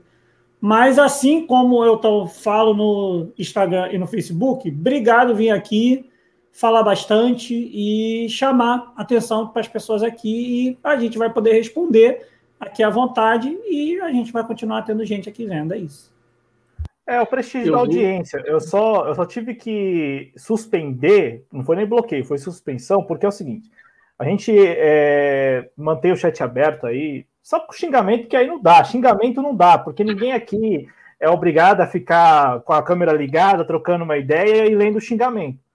Então é o seguinte, e também é, acho, acho assim, muito, muito, muito mal educado, né? Para ficar em palavras assim, uma expressão até razoável, o cara vem apontar coisas que, assim, na, na, em geral, não importam mesmo. Eu já fi, eu falo isso porque o Ulisses lembra, quando o companheiro Jonas Carreira estava aqui no projeto, por mais de uma vez a gente sofreu ataque mesmo. Você vê uma mídia desse tamanho, né? Uma mídia desse tamanho. Ataque, é, ataque xenófobo mesmo, do tipo sotaque, do, e, cara, não dá para tolerar isso. Então, a mesma coisa agora. Foi suspenso do chat aí porque escreveu uma coisa muito mal educada que não, não, não diz respeito, não, não, não, não, deveria ter escrito. Então, tá aí suspenso. Se quiser continuar aí falando, fique à vontade, mas está feito o registro. E outra coisa, como o Adriano gosta de falar, isso também é uma pessoa que não acompanha o trabalho. Porque se acompanhasse o trabalho, saberia que a gente sempre está dando vazão a PLs que estão na pauta, a, por exemplo, a questão. A questão do banner Estado mesmo, a gente pautou aqui por mais de uma vez, a gente sempre que pode, que lembra, a gente retoma esse assunto. Eu me recordo, até o Guilherme estava no programa, acho que o Ulisses também estava no programa que a gente pautou uma redação só sobre o, o caso do banner Estado, isso foi antes da entrevista. Enfim, a gente não tem rabo preso, é isso, né? Bom, vamos seguir aqui, para a gente não tomar o tempo também dos cronistas, né? Já que o Ulisses falou que Só um comentário. Eu vou. Semana que vem eu vou entrar. Se eu entrar semana que vem, eu vou entrar com a bandeira da frente ampla do Uruguai que eu tenho lá em casa, tá? Só para completar. Tá, Pode tá pronto. Então aí, ó, tá, tá registrado, tá registrado. Mas vamos lá, vamos tomar o tempo de vocês. O Guilherme já, já compartilhou com a gente que tem filho, tá, tá lá com o bebê, então vamos, vamos, vamos, vamos acelerar aqui. É, voltando então à discussão, passado esses 20 minutos dedicados ao Fábio Rocha, um abraço ao Fábio Rocha. É, a gente segue com a conversa sobre o, o Sérgio Moro para a gente arrematar mesmo. E aí já iniciar o outro bloco que tem a ver com o Sérgio Moro. Tem a ver com o Sérgio Moro. É, eu perguntei ao Guilherme antes dele cair, e aí eu quero que ele responda, e aí, se, se alguém ainda não respondeu, fica à vontade para responder. Mas, assim, Guilherme, a que se deve, na sua opinião, essa mudança de comportamento? A gente viu o, presidente Lula sendo perseguido mesmo, a defesa do ex-presidente Lula. Não, vou, vou passar dessa, dessa parte da, dessa fase do, do, do, da perseguição. A defesa do ex-presidente Lula acumulou derrotas e mais derrotas durante, sei lá, desde que passou a defender o Lula, só derrota, derrota, derrota, derrota, derrota. Todo recurso que era interposto, perdia, perdia, perdia. Decisão desfavorável, decisão desfavorável. Aí de 2020 para cá, o Guilherme, a gente tem visto um comportamento diferente, diferente mesmo. É, a, o, principalmente do STF, né, da, da, segunda turma, mas também, por exemplo, nessa semana, o Lula sendo absolvido, no caso da, da, Operação Zelotes, que não, não diz respeito ao STF. Então, meio que agora a defesa do Lula está conseguindo conquistar algumas vitórias. E até o site do PT está falando 15 vezes acusado, é, 15 vezes inocentado. A que se deve, na sua opinião, Guilherme, essa mudança de comportamento? E aí, o próximo tema, quando entrar o próximo tema, eu faço a pergunta sobre o Sérgio Moro e também esse clima anticorrupção no Brasil. É, pois bem, eu acho assim, ó, numa analogia, nós poderíamos pensar num barco, né? Em que quando o barco começa a afundar, o pessoal começa a querer sair fora, né? Então, eu acho que, de maneira geral, o que está acontecendo agora é isso. As cortes viram que o barco está caindo, que esse barco. Uh, e aí, o barco, quando eu falo em barco, a, a, a, analogia que eu quero fazer é em termos de narrativa, né? Como se fossem filmes passando, né? Uh, nesse filme, nessa narrativa, durante um tempo, talvez, uh, tenha sido Lula o grande criminoso, o grande né, uh, corruptor de, de, todo o sistema, vamos dizer assim. Né? Mas veja, e aí vale dizer, né? É, e aí, dentro ainda de analogias, né? Se pensarmos em filme, vamos dizer que o país seja um, um, cinema, né? Em que vários filmes estão passando ao mesmo tempo, entendeu isso? Por exemplo, tem gente que nunca saiu do lado do Lula, assim, né? Então, eh, não dá pra gente dizer que, ah, o Lula antes era considerado por todos, ou era culpado, e agora não é mais culpado. Não, calma.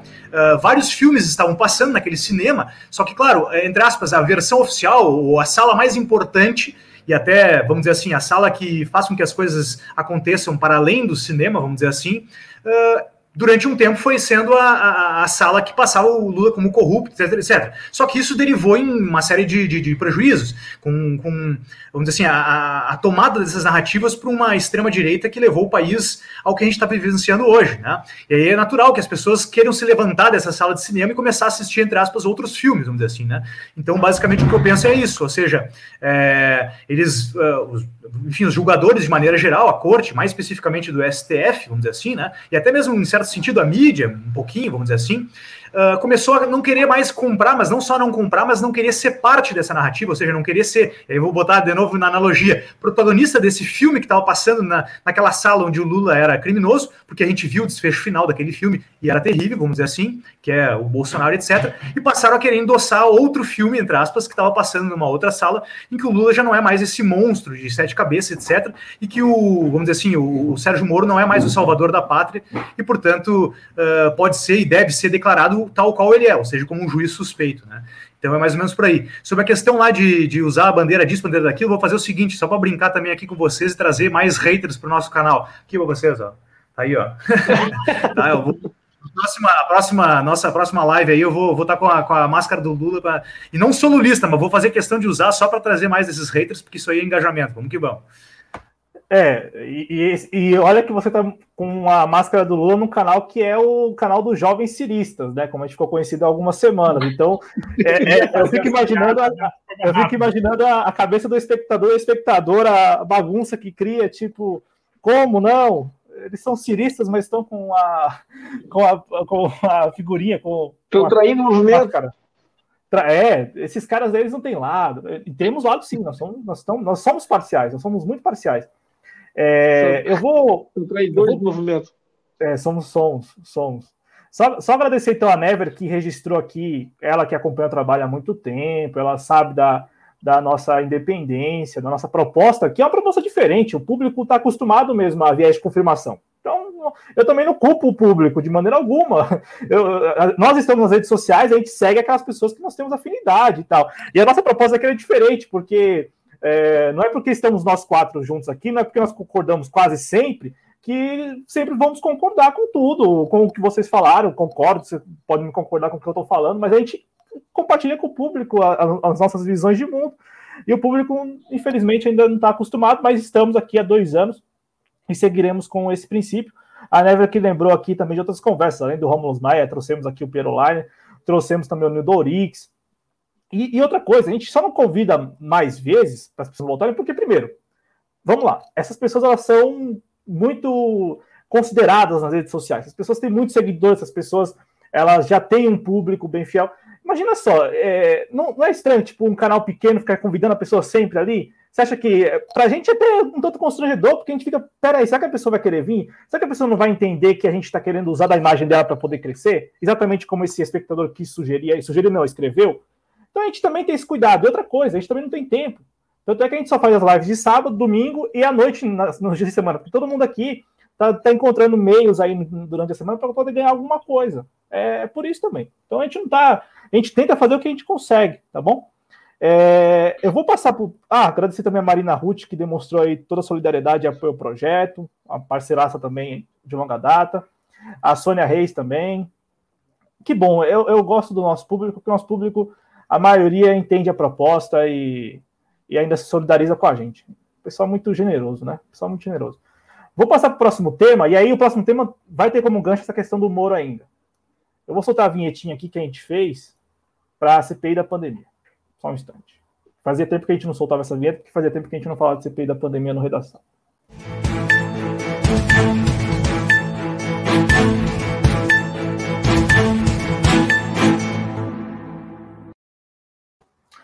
Bom, CPI da pandemia, nem vou falar da semana, vou falar só de ontem, né, e tal, o ápice do negócio. E aí a pergunta que eu tenho, que vai emendar com a questão do Sérgio Moro é, na opinião de vocês, porque uma coisa que eu ouvi muito nessa semana, principalmente ontem na CPI, é corrupção, corrupção, corrupção. Essa semana, inclusive, né, o pessoal está tá sabendo aí, né, a história da Covaxin, semana passada, um artigo na Folha, um artigo não, uma matéria na Folha, falando de um servidor é, de um depoimento de um servidor do Ministério Público Federal do DF, alegando pressão para poder assinar documentos que é, iriam acelerar a compra da Covaxin, a vacina indiana. E aí, de, de sexta-feira passada, retrasada, para o início desta semana, se descobriram o nome, descobriram o nome do servidor. O nome do servidor é Luiz Ricardo Miranda, irmão do deputado Luiz Cláudio Miranda, do DEM do DF. E aí, ao longo da semana, a gente ouviu muito essa palavra corrupção, corrupção, inclusive o, o, o, deputado falando: não, não, não, eu sou contra a corrupção em todas as esferas, por isso que eu estou denunciando o governo Bolsonaro, por isso que eu estou ao lado do meu irmão. Eu vou começar pelo Ulisses, depois o Arthur e o Guilherme. Você, vamos lá, sobre essa questão do Moro e reabilitação. Você acha que isso é um elemento também, ou não é, não tem nada a ver? Essa questão de falar muito em corrupção ao longo dessa semana, isso ajudaria o Sérgio Moro, não ajudaria? Não, eu acho que o Moro, o Moro até, até segunda ordem, para mim, está fora do baralho. Uh, e o Moro, para mim, não tem, a, a, não tem nenhuma significação política até segunda ordem. Quanto à questão de ontem da, da CPI, é interessante observar que tem várias leituras, né? Aquela atitude do, do próprio uh, deputado federal lá, que depois de muito ser solicitado, eles acabam dando o nome né, do deputado que, do, que, que estaria junto na, na, na, conversa e tal, né, pelo próprio presidente. Uma, uh, as razões que levaram ele a estar lá na CPI ontem, entendeu? São, tu, tu pode criar um leque de, de opções da, dos mais diversos. Então, assim, nós temos que olhar isso com muito vagar e muita calma, muita, e muito, muito detalhamento, porque não sabe o que pode estar por trás do, do. Porque, por exemplo, ele se declarou ontem contra a reforma administrativa porque o irmão dele é servidor. O irmão dele só fez o que fez porque tem estabilidade. Ora, quer dizer, antes ele, ele, iria, ele era a favor, mesmo com o irmão servidor. Isso é interessante observar. Eu vou passar aqui a palavra para o Guilherme, e aí eu quero saber, Guilherme, se você consegue, se você também vê algum paralelo nessa questão de uma campanha de reabilitação do Sérgio Moro, aí inclui também essa semana, que foi uma semana em que a palavra corrupção esteve por todos os lados aí, e a sua opinião sobre essa denúncia aí, né? A parte do servidor é, denunciando pressão, um deputado que é da base bolsonarista, um cara que também. Eu, eu sou muito para trás, por isso que eu gosto de trazer esses fatos. O cara foi eleito nos Estados Unidos, né? O cara viveu quatro anos, o Luiz Miranda estava vivendo nos Estados Unidos quando foi eleito, se candidatou lá. O pessoal voltou aqui, é óbvio, né? Ele se candidatou de lá e voltou para assumir o, o o posto, o assento na Câmara dos Deputados, então estava até esses dias nos Estados Unidos. Você traça um paralelo e a sua opinião sobre esse episódio todo. E claro, né, ontem o clímax da, da, da sessão com os dois irmãos lá. É, pois é, como eu te falei, é, eu traço um possível paralelo uh, no sentido de que uh, de tentar especular aqui sobre quais serão as estratégias, vamos dizer assim, da, das direitas mais moderadas, se é que a gente pode dizer assim, né, para o pleito de 2022, né? É, porque, como eu disse, assim, não há nenhum candidato, pelo menos aparentemente, especial, e especialmente com a saída do Luciano Huck, que fale diretamente com a população. Né?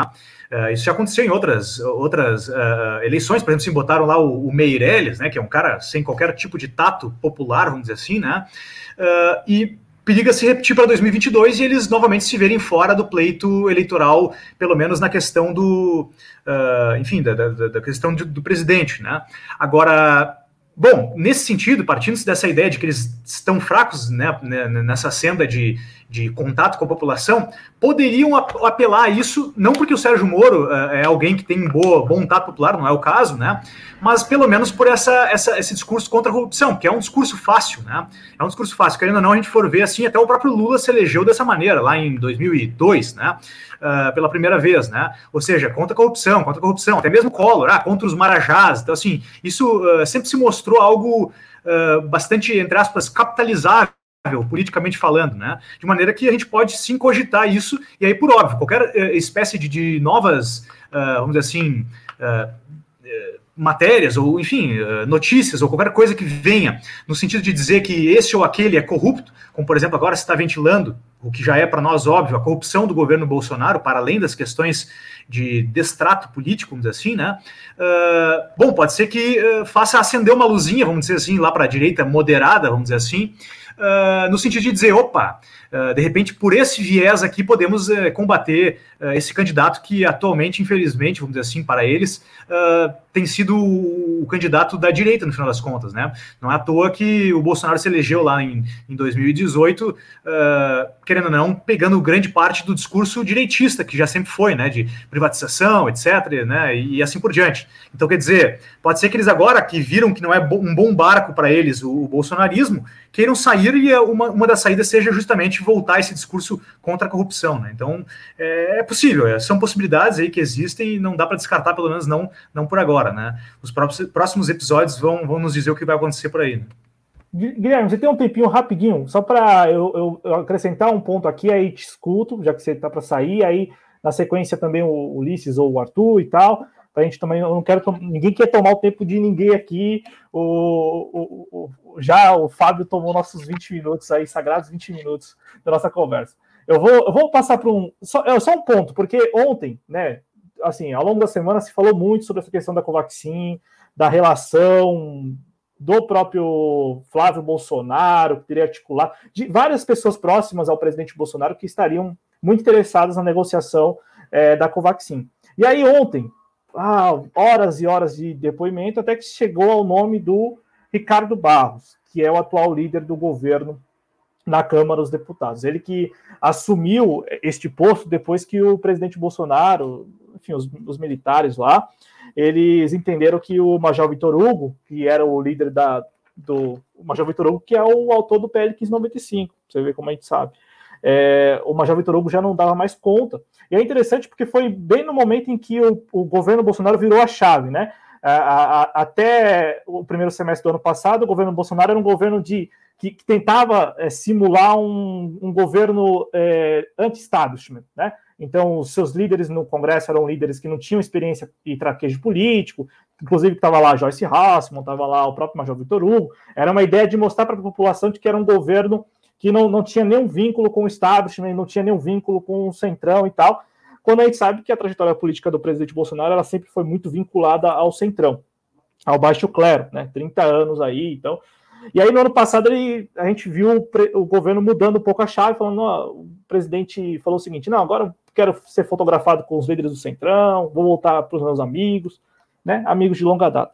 Então, o, o, o, Ricardo Barros ele foi apontado como sendo esse operador aí, operador que, que estaria muito interessado na negociação do governo e da compra da Covaxin. E aí é interessante porque o, o, o, Ricardo Barros ele assumiu no ano passado como líder do governo na Câmara. Só que antes, e eu quero conversar isso com todos vocês, só que antes, por exemplo, vou colocar uma fotinha aqui. Lá atrás, ele é aquele político mais do que tradicional. Lá atrás, ele foi líder do governo FHC em 2002. Né? Então, tem isso também. Ricardo Barros, líder do governo FHC na Câmara dos Deputados, em 2002. E aí, é, perdão, perdão, no Congresso Nacional, tá? Então, ele foi líder do governo no Congresso Nacional em 2002. Aí depois, e essa foto aí é uma foto de 2011, tá bom? Não é de 2002, não, é uma foto de 2011.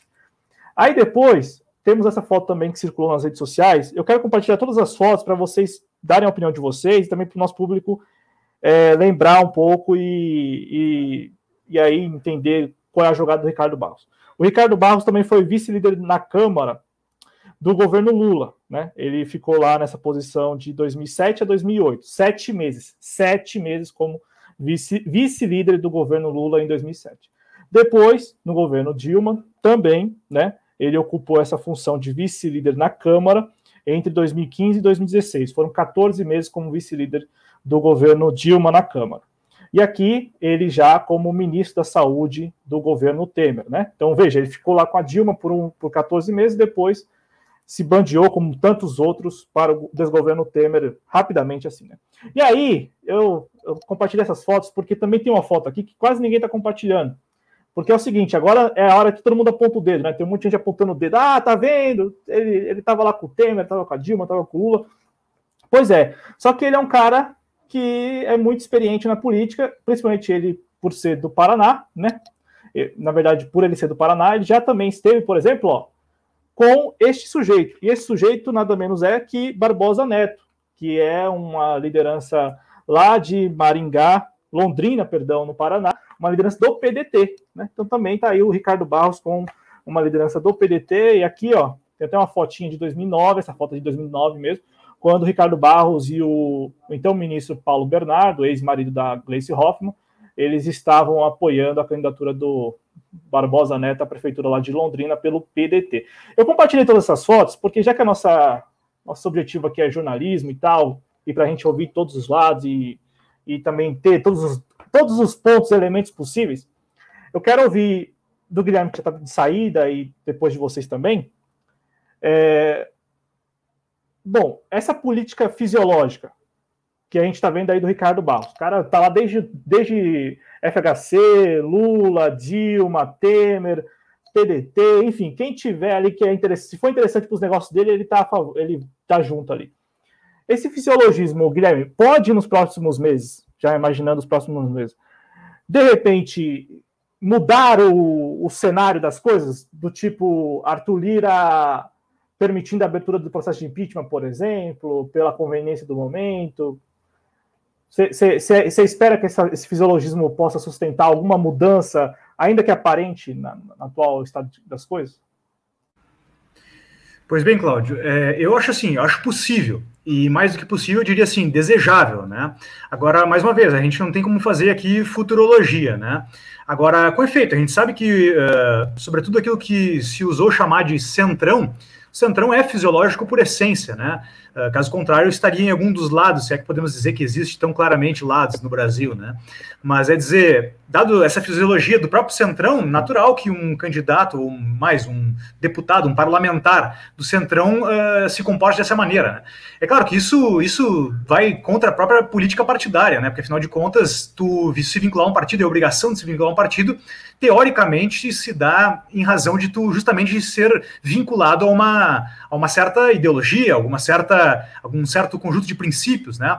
Até a época quando nós discutimos aqui a, a questão aliás, não foi aqui que eu falei, na verdade, foi em outro canal, perdão, mas discutimos, nós, enquanto Brasil, a questão do, da, da Tabata, né, se ela poderia ou não ser expulsa do, do, do PDT com perda do mandato, né, uh, e o mandato ficando, portanto, com, com o, o, o PDT, a ideia foi de se dizer que sim, que poderia e deveria, inclusive, justamente por essa, essa noção de que uh, o mandato pertence ao, pertence ao partido, dado que a pessoa vota, sobretudo na ideia de coeficiente eleitoral, mais na, na, na, na política partidária proposta pelo partido, vamos dizer assim, do que propriamente por o nome fulano de tal, o que se difere nas, nas eleições uh, majoritárias, como por exemplo para presidente da República. Agora, nas proporcionais, vamos dizer assim, nas de coeficiente eleitoral, como é o caso, por exemplo, de, de vamos dizer assim, onde opera mais fisiologicamente o centrão, uh, pertence ao partido. Só que isso exigiria uma filiação da pessoa às ideologias daquilo. E aí, portanto, pular de galho em galho, vamos dizer assim, se contradiria essa noção, né? Uh, agora, enfim, como te falei, em termos de futurologia é complexo a gente dizer. Agora, seria interessante. Eu já li notícia de que, com efeito, uh, os governistas estariam meio que para pular do barco, assim, sobretudo o, o, centrão que se filiou ao bolsonarismo ali, né, depois daquela, daquela uh, guinada do Roberto Jefferson, etc., né, e a inclusão dele no governo e tudo mais, que estariam, sabe, cogitando a, a hipótese de se desvincular. Acho interessante, acho válido e não acho surpreendente, né? Agora, o que, vai acontecer, só o futuro pode nos dizer. Então, já ficando as minhas palavras aí e dando o meu adeus, o meu tchau, né? o meu até logo, vamos dizer assim, porque tenho lá os meus compromissos maritais e de pai, né? Mas, como digo sempre, uma satisfação sempre participar com vocês aí, com o nosso público, espero que possamos repetir esse nosso encontro. Agradeço a todos que nos assistem e aos que dividem aqui a bancada comigo. Sempre um prazer. Feito? No mais, é isso aí. Um abraço. Muito obrigado. Muito obrigado, Guilherme Azevedo, nosso cronista lá em Santa Catarina. Um abração, saúde para todos aí, viu? É, seguimos por aqui e eu passo a palavra para o Arthur Luiz. É, bom, Arthur, eu, eu, exibi essas, essas imagens porque eu vi nas redes sociais se circulando. Ah, o Ricardo Barros esteve até recentemente com o Temer. Ah, o Ricardo Barros, inclusive, essa relação dele com a Precisa vem daquele período em que ele foi ministro é, da Saúde, é, a Precisa Medicamentos, né? E também ele esteve lá atrás com. É que assim, é até exagero falar com, né? Porque com o Temer ele esteve mesmo. Com a Dilma e o Lula, ele foi vice-líder do governo. Então, tem mais a ver com a articulação no Congresso do que necessariamente com a pessoa, né? Mas tem esses registros aí. Vocês viram ali que, com exceção do registro da Dilma, que foi um evento em Maringá, ela, ela na condição de presidente, indo lá para entregar uma obra, o outro, a outra foto do Lula é uma foto exatamente que denota uma simpatia na época do ex-presidente Lula pelo Ricardo Barros, na época, 2011, né? E também as fotos que eu mostrei em relação ao PDT, em relação à, à presença do, do Ricardo Barros no palanque pedetista lá no interior do Paraná, talvez tenha muito mais a ver articulação local do que necessariamente uma, uma afinidade ou algo do tipo. A minha pergunta que, que, eu, que eu tenho, o Arthur, e fique à vontade para comentar o que você quiser, é, mas a pergunta é a seguinte: o, você acha que o fato de que agora o Ricardo Barros está exposto, estaria exposto, pode criar um ambiente em que você tenha do lado, de um lado, o presidente Bolsonaro, os generais todos, e do outro o Centrão, então uma espécie de cabo de guerra. É, se o presidente demite, demite não, no caso, tira a condição de líder do governo na Câmara do, do Ricardo Barros, o Centrão pode, é, de repente, a, apresentar algumas represálias, sabe? Você teme por isso? Você acredita nessa versão? É, é uma coisa que o Guilherme falou foi de ideologia. Eu acho que a ideologia do Centrão é essa. A ideologia do Centrão é te emprestar um pouquinho de governabilidade. Nunca deixou de ser muito isso do Centrão. E eu vou, eu vou, eu vou um pouco parafrasear o Ciro, é que ó, vocês vão votar nesses caras e eu, se for eleito, eu vou ter que dialogar com eles.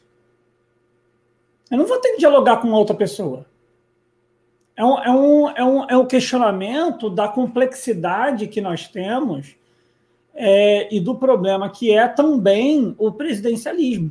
O brasileiro gosta muito do presidencialismo pelo fato de que a gente passou por diversos momentos históricos problemáticos e que define que, de fato, a população não confia tanto no legislativo, que sabe como é o nosso legislativo, mas automaticamente também não, não foca muito foco é, em votação no legislativo. É óbvio que a gente tem problemas muito complexos, até pela questão também de senador, mas enfim, não são coisas que vão se entrar aqui na minha análise. Mas é uma questão complexa é, não dá para se fazer política sem dialogar com o Centrão. Eu estou falando, ah, Arthur, então você quer falar que é o Não, não, não, não. Eu estou falando na nossa realidade eleitoral. Não há uma outra possibilidade na democracia burguesa de se fazer política sem o Centrão. Eu estou querendo falar que não tem outra? Não, tem outra. Tem, tem também uma outra. Uma outra é a gente conseguir entrar no governo, peitar e acabar com toda essa palhaçada. E aí quem define, de fato, em sua maior parte, são os trabalhadores. Quem foi que tentou propor isso no governo? Foi a. que é do pessoal que foi do PT, esqueci o nome dela agora. É... De São Paulo. Luiz Orondina. Luiz Orondina. No governo da Luiz Orondina, ela propôs o quê? Ela propôs que é, nos bairros onde nós temos aquela, aquelas é, microprefeituras, né? É, se fosse eleito e não se fosse indicado. O que, que fizeram com, com a Luísa Erondina? Sacanearam o governo dela. O Haddad tentou fazer a mesma coisa, sacanearam o governo do Haddad.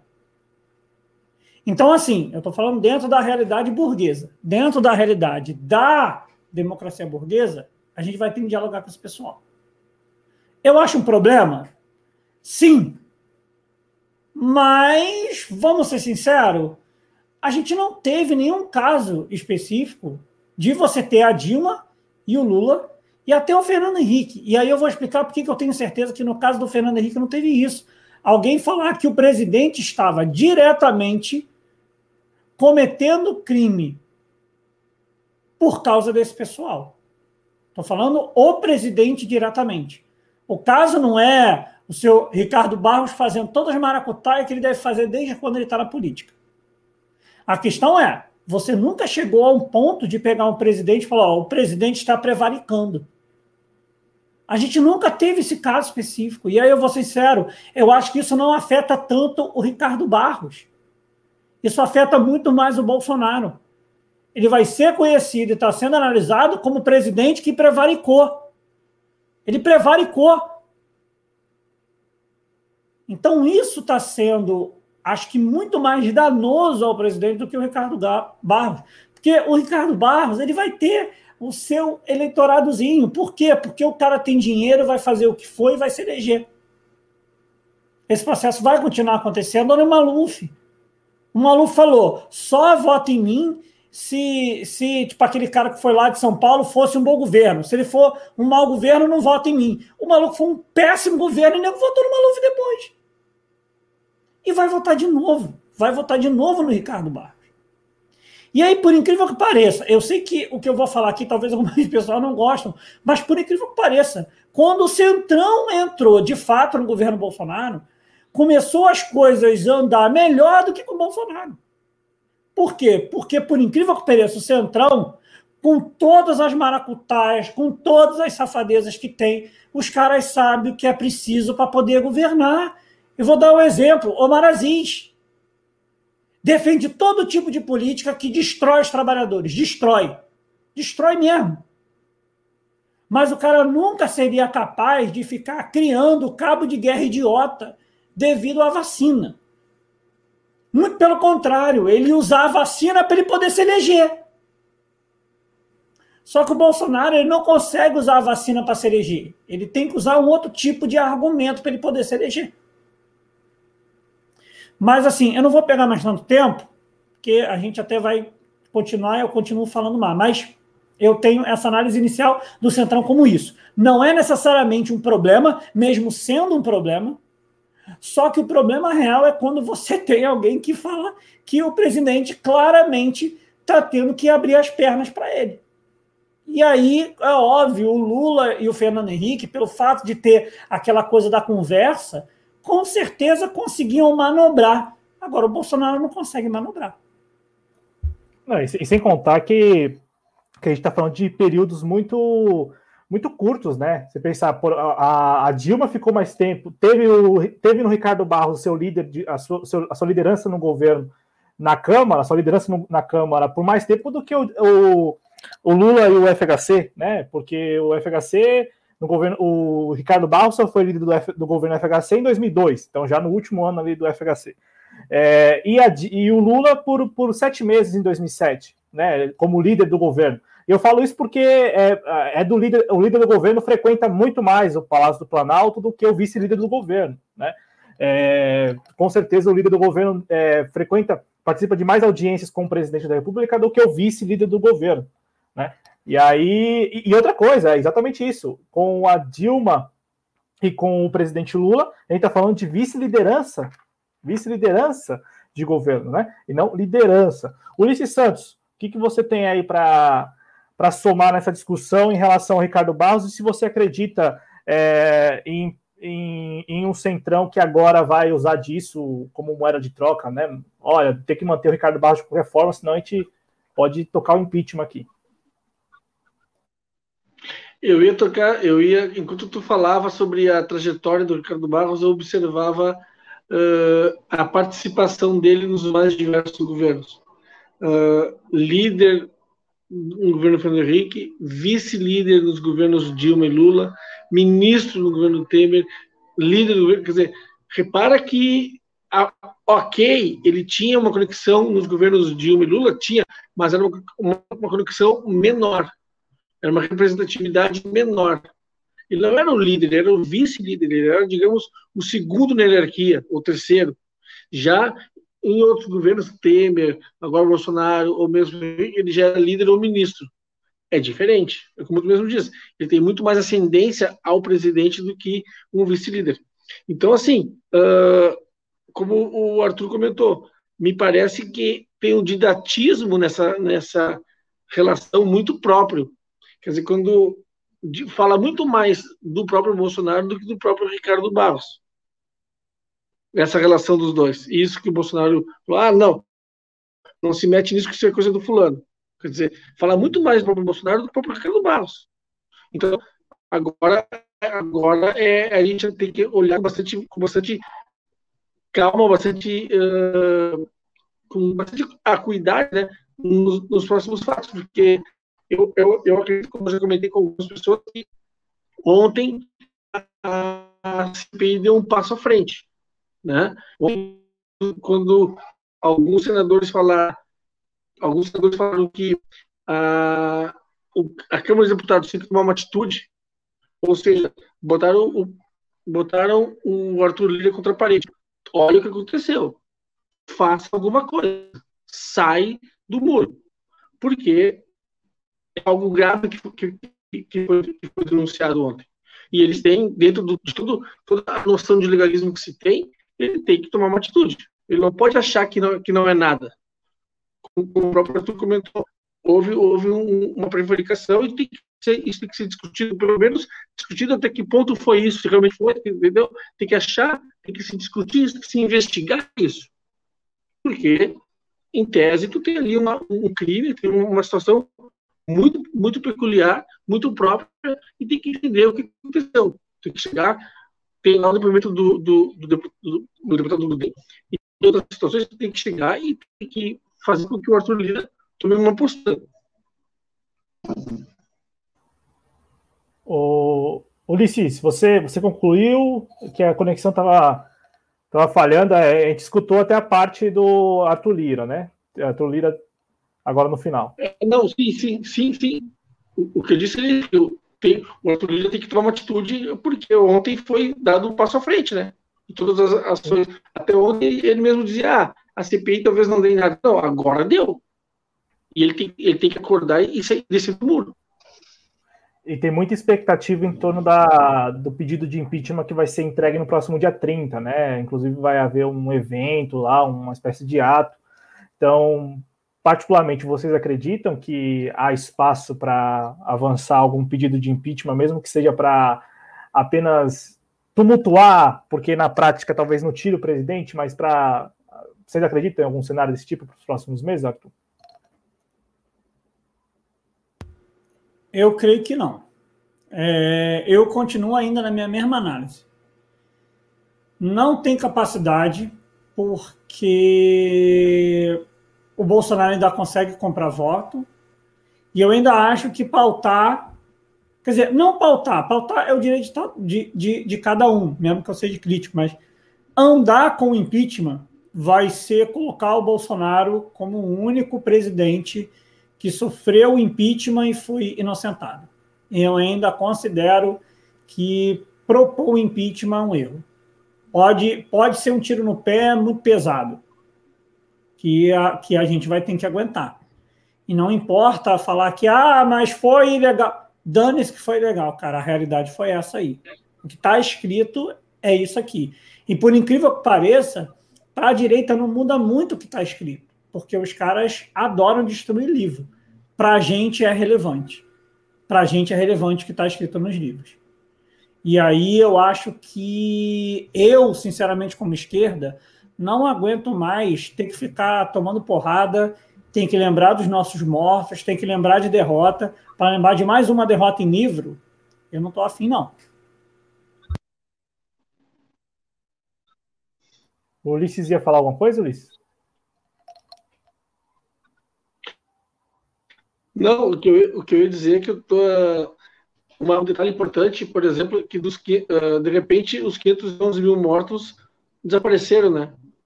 O que vale é a corrupção. Mas isso é, isso é outro detalhe que a gente pode discutir lá adiante. Agora, eu, eu, concordo com o Arthur, né, que se tu pegar, por exemplo, a posição da Câmara dos Deputados, se pegar, por exemplo, a posição do Senado, ela é totalmente pró-Bolsonaro, né? Então, a gente corre esse risco, sim, do processo de impeachment ser aberto e lá ele vencer, porque ele não, ele não, ele não se economiza na tentativa de, aspas, convencer um deputado. Ele não se economiza. E os deputados estão aí para ser convencidos. Esse, esse verbo, esse adjetivo convencido, entre aspas, está bem claro. Tá? Então, assim, uh, corre-se o risco? Corre-se. E o risco é iminente? É, o risco grande? É grande. Agora, tu pega, não precisa nem, nem convencer. Pega a composição da Câmara. Que partidos compõem a Câmara? Que tamanho são os partidos? Tu vai ver que, que. Hoje, ele tem maioria.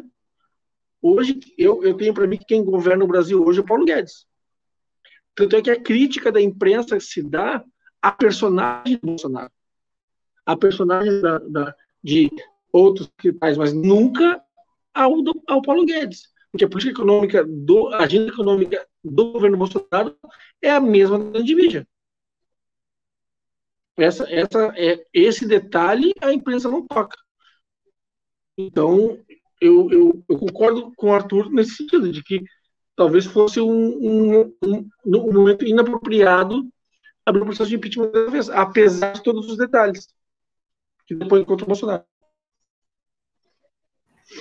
É, apesar dos crimes cometidos, efetivamente. O, o Arthur, para a gente dar sequência aqui na nossa conversa, claro, se você ainda tiver algo a acrescentar sobre essa discussão de impeachment, de centrão, de de Bolsonaro, porque essa é a narrativa do momento, né? Agora o presidente vai ter que se ver com o Centrão lá, porque se ele, se ele tira da liderança do governo o Ricardo Barros, pode ser que sofra alguma represália do Centrão, e aí o Centrão é, talvez estaria mais disposto a barganhar com um processo de impeachment. Mas também tem um outro ponto que é bem interessante dessa discussão, que é a própria vacina Covaxin. Né? A vacina Covaxin, a tecnologia aplicada, o valor, né? Inclusive, isso chamou muita atenção de todos, aí as manchetes falavam muito a questão do valor, né? A vacina custa quatro vezes mais do que a da AstraZeneca Oxford, é, custa mais caro do que a da Coronavac. O interesse do governo, né, de vários agentes do governo em comprar essa vacina a todo custo, inclusive recorrer. Olha só, a, o, o, Luiz Ricardo, o servidor e tal, ele falou o seguinte: que ah, o governo só, só, só pediu a Anvisa um. Só, só entrou na, na Anvisa com um pedido é, de uso extraordinário no caso da, da, da, da COVAX Facility. Nas outras vacinas ele deixou por conta da, das empresas. Então, muito interesse do governo, né? Inclusive eu vi uma, um meme, né? Falaram muito que o presidente prevaricou e tal, e aí ele procurando no Google o que seria prevaricou, porque não saberia o que, que, que, que seria prevaricar. Eu vi, tem um, eu dei muita risada do meme, o presidente procurando no Google, mas assim, É, fique à vontade para falar, concluir a respeito dessa relação governo-centrão, como que fica de agora em diante, e também para entrar no assunto da tecnologia das vacinas, porque a gente viu que muita gente falou assim, não, essa, essa vacina aí da, Covax, da, da Covaxin, ela é muito semelhante ou tem mesma tecnologia da Coronavac, é isso mesmo? Esqueci que eu tenho que clicar no meu, no meu microfone para poder desmutar.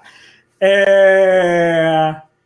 Então, eu acho que do Centrão eu não tenho mais muita coisa para falar. Mas dentro da Covaxin, uma coisa que eu queria falar é a situação do Luiz Miranda. E do seu irmão também, Luiz Miranda, né? Luiz Ricardo Miranda, sei lá como é que é. Um, um, um é Luiz Cláudio Miranda, né? Que é, o, que é o deputado, e o outro é Luiz Miranda, que é o irmão. É, eu quero falar duas partes sobre ele. O irmão é muito curto. O irmão é, é, cara, agora é o momento de todo o campo progressista, e aí eu estou falando de campo progressista e nacionalista mesmo. Não estou falando só de esquerda, não, porque a gente tem uma parte de esquerda que não vou me aprofundar, mas defendeu o golpe, defendeu muita coisa que não estava dentro de uma defesa da nação. Então eu retiro uma parte desse pessoal porque parece que não entende muito bem o processo. Estou falando de campo progressista. É o momento agora da gente colocar uma defesa sobre os funcionários públicos. E a defesa de que temos sim que ter funcionários públicos, principalmente, principalmente sobre uma questão de defesa administrativa do nosso país. Se não tivesse aquele funcionário trabalhando de uma forma certa, fosse um funcionário escolhido pelo governo, teria se passado a boiada. A boiada teria sido passada.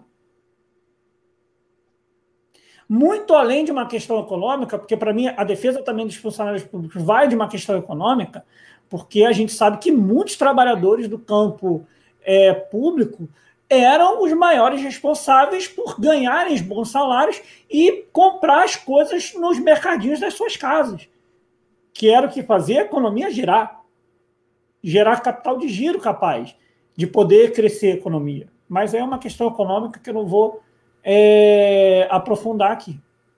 Agora, quero no caso mais importante que é o que eu falo. A crise não é somente política, a crise é também estética.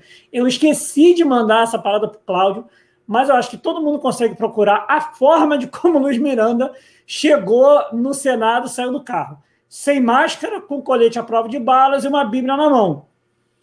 Estética mais grotesca do que essa é impossível. É impossível. É impossível. Reforço o que eu falo. A crise é estética. Eu tenho, eu tenho um amigo super famoso no Facebook que ele usa esse termo, a crise é estética. Olha, olha isso, cara. A crise não tem como não ser estética com essa imagem pitoresca. O cara tá com, com, com um colete à prova de balas e uma Bíblia. Para que, que ele tá com uma Bíblia? É que a Bíblia protege? Então tira o colete à prova de balas. Vai só com a Bíblia, parceiro.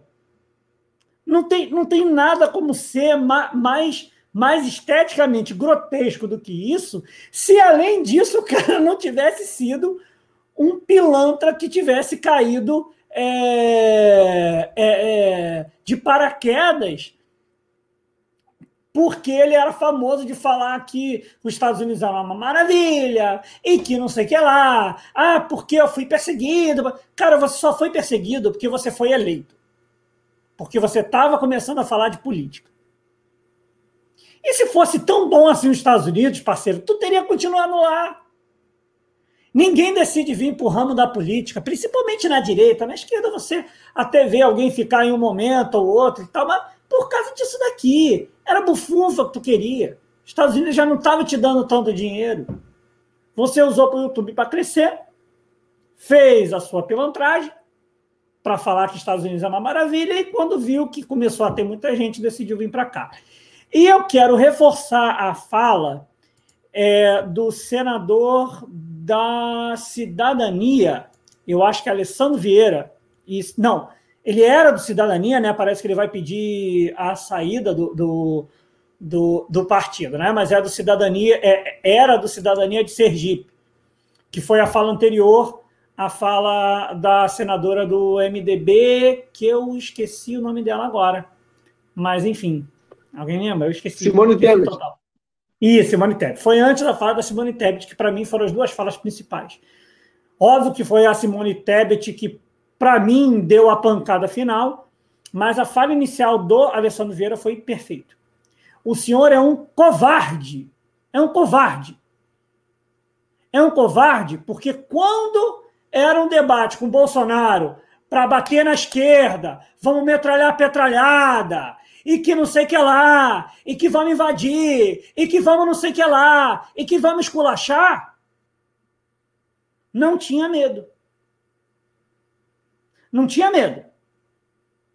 Estava lá apoiando o governo, e era uma maravilha, e que não sei que lá. Agora, quando teve que de fato enfrentar o que você falou que você estava enfrentando antes, botou o rabinho entre as pernas e ó, saiu. Saiu. Então, reforço o que eu falo.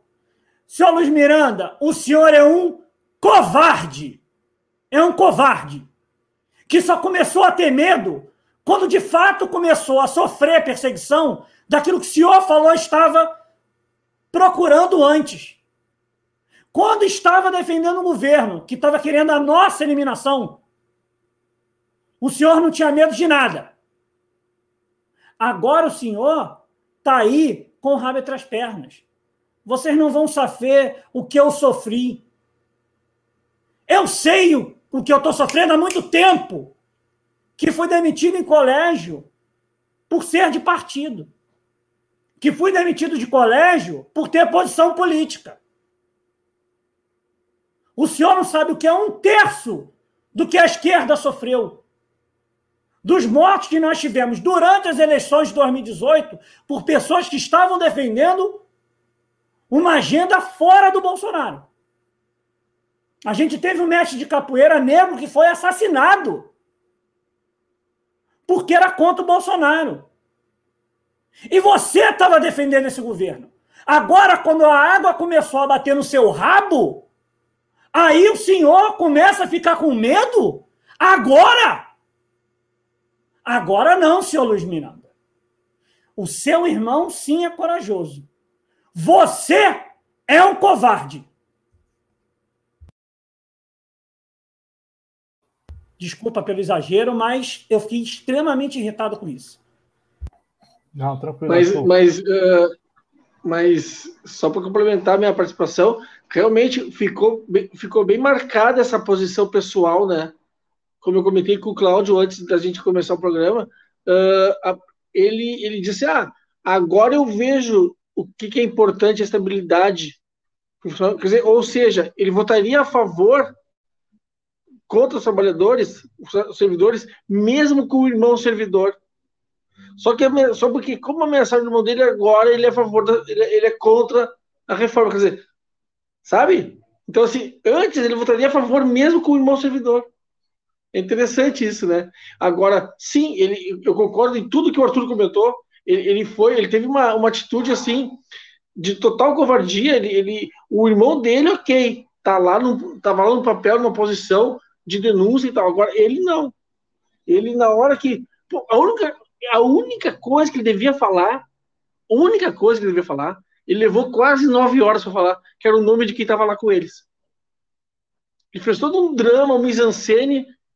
Aí, no, no, no, no final, no, aos 47 do tempo, ele foi lá e deu o nome do, do cara que, que foi citado. Quer dizer, para ele bastava só dizer duas palavras, que era o nome e sobrenome do cidadão, e ele levou a, vida, a tarde inteira para dizer. Agora, e aí quase indo às lágrimas e tudo. Bicho, é como, é como tu, o Arthur comentou, né? Ele tava, ele, ele, ele apoiou esse governo até, até ontem, entendeu? Até ontem ele apoiou esse governo. Tudo que esse governo fez teve, teve o aval dele.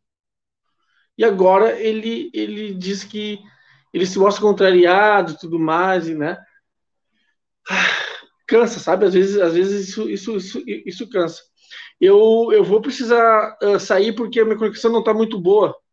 Eu tô com um problema no, no sinal, não sei o que está vendo. Eu queria me despedir de vocês, despedir do Cláudio, despedir do, do Arthur e do pessoal, dizer que foi uma satisfação participar do programa com vocês. Um abraço E boa ah, semana para todos. A satisfação é toda Sempre nossa. é uma satisfação. A satisfação é toda nossa, o, Ulisses. E só para complementar, não sem antes o Luiz Miranda, não sem antes ter negado várias vezes, ou ter falado várias vezes que não se lembrava do nome, né? Então, assim, várias vezes, ah, várias sim. vezes, várias vezes. Sim, sim, então, sim, sim, sim, Se a gente for seguir ao pé da letra, mentiu né, na CPI, né? E só para encerrar, ele fala o nome do, do Ricardo Barros e a Simone Tebet diz que não escuta, ou não se dá conta. Aí alguém fala, ele falou, né? Fica essa impressão, eu, eu tive essa impressão na hora, não, que eu não ouvi. A, não essa, a, a, a Simone? Tebet não percebeu. Ela começou a é. falar, nisso que ela falou, ele falou. Ele falou, como é que é? A senhora e os senhores sabem que é o Ricardo Baixo. E ela o continuou falando. E ela não é. percebeu que ele falou, falou isso. Ela não percebeu. Então, pessoal, até mais. Conclua, conclua, conclua. Você ia falar alguma coisa?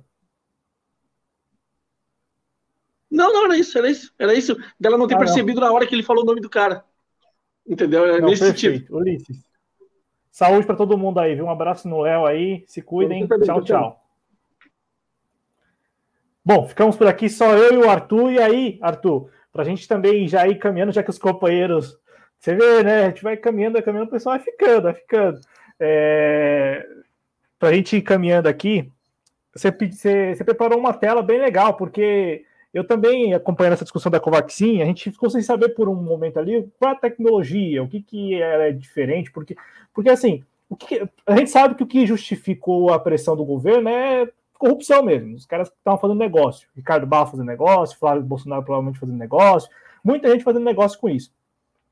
É, agora, poderia haver uma justificativa técnica do tipo, a vacina é diferente, a vacina é tão eficaz, vacina... mas pelo jeito não, né? Então, parece que por enquanto ainda tem uma confusão sobre a questão da, da eficiência da Covaxin. É, e parece que o pessoal ainda não tem uma noção completa de como ela funciona, e parece que não tem é, análise de dados muito, é, é muito é, robusta ainda, e também um dos problemas é que parece que também não tem uma liberação da Anvisa de boas práticas. Para quem não sabe, toda vez de quando a gente faz é, é, carregamento externo, né, quando a gente faz é, importação, a gente precisa ter essas boas práticas. Que assim como nós temos que ter manuais de boas práticas aqui, para qualquer aquisição de lá de fora, a gente precisa ter manual de boa prática. E parece que a Covaxin ainda não tem essa. O que eu falo? Esse, esse, essa avaliação é, de boas práticas, tá? Então, isso ainda está em confusão. Aí o que eu coloquei foi, um, foi uma explicação de como é os mecanismos das vacinas que nós estamos tendo aqui no Brasil, tá? Que é a Coronavac, a Covishield, que ninguém chama de Covishield, que é a AstraZeneca com a de Oxford, a Corminat, que também ninguém chama de Corminat, chama de Pfizer BioNTech, e a Janssen, que o pessoal sim fala Janssen, né, que é da Johnson Johnson. Né? Para quem não sabe, a Janssen não é um nome necessariamente da vacina. A Janssen é o nome do laboratório, que é um laboratório de pesquisa da própria Johnson Johnson. Tá? É... E aí, Arthur, só para a gente entender. Diga. Só, desculpa te interromper, mas assim, esses nomes aí são os nomes oficiais dessas vacinas? É isso? A Corminat, a Coronavac e a Covishield, sim. É o nome das vacinas. A, a, a da Janssen, que eu tentei pesquisar e eu não achei o nome. É, assim, assim, eu ainda entrei no próprio site é, da Janssen e eles não definiram o nome específico. Então, eu sinceramente não sei, porque eu procurei até no site da, da, da Janssen e eu não achei o nome dela. Então, eu não tenho ainda essa, essa certeza. Mas eu, mas eu queria colocar isso mais pelo fato de que a gente parece que entrou em uma, em uma questão de que estamos virando é, sommelier de vacina. As pessoas estão dando posto para procurar qual vacina tomar. Ah, eu quero tomar essa vacina. Não, eu quero tomar essa daqui. Não, eu quero essa. Não, essa daqui eu prefiro. Eu acho que a única justificativa que eu poderia ter para alguém escolher uma vacina aí, assim, Arthur, você escolheria a vacina? Se eu fosse escolher vacina, eu escolheria a Janssen só pelo fato dela ser uma única dose. Só por isso. Pelo fato dela ser uma dose, é melhor tomar ela do que a outra. Mas não faz sentido a gente ficar buscando vacina para tomar. Ó, eu vou tomar só se tiver de tal. É porque ocorreu que, como começou a ter muita é, vacinação atual dada a AstraZeneca e o pessoal começou a ter é, um incômodo muito grande, né? bastante efeitos adversos, o pessoal começou a querer não tomar a da AstraZeneca, mas assim, a gente sempre teve efeitos adversos em todas as nossas vacinas, né? Mas enfim, vamos lá. A da Coronavac, qual é a ideia da Coronavac? Ela é uma das técnicas mais antigas que nós temos que é a de um vírus inativo, tá? Um vírus vivo, né? E aí esse termo vivo, ele não está entre aspas, porque existe uma, uma, uma certa é, discussão dentro do âmbito da ciência se vírus pode ser vivo ou não. Existem campos da ciência que consideram vírus como ser vivo, é uma pequena parcela, e tem um certo argumento do porquê eles colocam isso, mas em, sei lá, 90% a gente associa o vírus como um ser não vivo, ele não é um ser vivo. Tá? Mas eu não coloquei exatamente pelo fato de dar uma ideia de que eu peguei o vírus na sua forma natural, eu só inativei ele. A gente usa uma substância que é capaz de incapacitar a replicação dele. Ou seja, eu tenho um vírus, esse vírus não consegue, ao infectar uma célula, entrar numa célula, se replicar. Tá? Pelo fato disso não ser capaz de acontecer, a gente acaba utilizando esse vírus na forma é, de uma defesa do corpo humano. Então você tem um vírus ali que ele está normal, ele só não consegue se replicar. A segunda, que aí eu vou para da Pfizer e eu separo da, da AstraZeneca e da Janssen, porque a tecnologia delas é muito semelhante, a, a, a da Pfizer entrou por uma questão muito complicada, que é uma vacina de RNA mensageiro. Uma tecnologia nova, só a Pfizer desenvolveu essa tecnologia, e se não me engano, posso até estar equivocado, que é uma tecnologia que nós nunca tivemos até hoje com vacinas. Que qual é a ideia? O RNA mensageiro. O que é RNA mensageiro? Para quem não lembra, RNA mensageiro é uma fração do seu RNA que é liberado do seu DNA para a produção de certas proteínas tá? Esse RNA sai, ele acaba se ligando ao seu é, ribossomo e aí vai se produzindo para a gente produzir proteínas que são usadas né, pelo nosso corpo inteiro. A gente estuda isso na parte é, de biologia. Qual é o funcionamento dela? Ela pega o RNA mensageiro do vírus, que é responsável pela produção dos spikes. O que, que é o spike? O spike é, até, até tem um erro aí, para quem está lendo, saiu ribossomos. Mas eu depois corrigi para a imagem, para quem vê no meu site, que é o Química Pura, vocês vão ver que está a imagem depois reeditada. Eu vi esse erro depois. Tá? O que, que são os spikes? Spikes são uma proteína S que está na parte de cima do coronavírus. Por, por causa disso, o nome coronavírus, né? São vírus que têm é, coroas, né? Então, é, o que, que ele vai fazer? Esse RNA chega no corpo, ele é utilizado pelos seus ribossomos, os seus ribossomos começam a produzir essa proteína do vírus, e aí ele começa a identificar a proteína do vírus. Né? Então, ele serve para quê? O spike é a parte externa do vírus. Então, ele faz com que você consiga identificar o vírus sem necessariamente você utilizar o vírus dentro da pessoa. É só o RNA mensageiro. É uma nova tecnologia. E da AstraZeneca e da Janssen são basicamente a mesma ideia, é o que a gente chama de vetor viral. Qual a ideia do vetor viral? Eu pego um vírus, né, nos dois casos são adenovírus, a diferença é a AstraZeneca é utilizado adenovírus de chimpanzé, na, na. Não, não, pode deixar, pode deixar tipo, a grande, Cláudio, não tem, não tem problema, não. Porque fica até bom para o pessoal poder, poder ler melhor. Era só para aquele problema ali, pé do ribossoma, mas isso é, isso é tranquilo, é erro que acontece. É, e no caso da Janssen, usa adenovírus humano mesmo. Mas a questão, são vírus modificados. São adenovírus que não são capazes de se replicar. Então, eu tenho um vírus, um adenovírus, no caso do humano, é o vírus do resfriado comum, tá? Esse adenovírus humano é o vírus do resfriado comum. E aí o que, que acontece?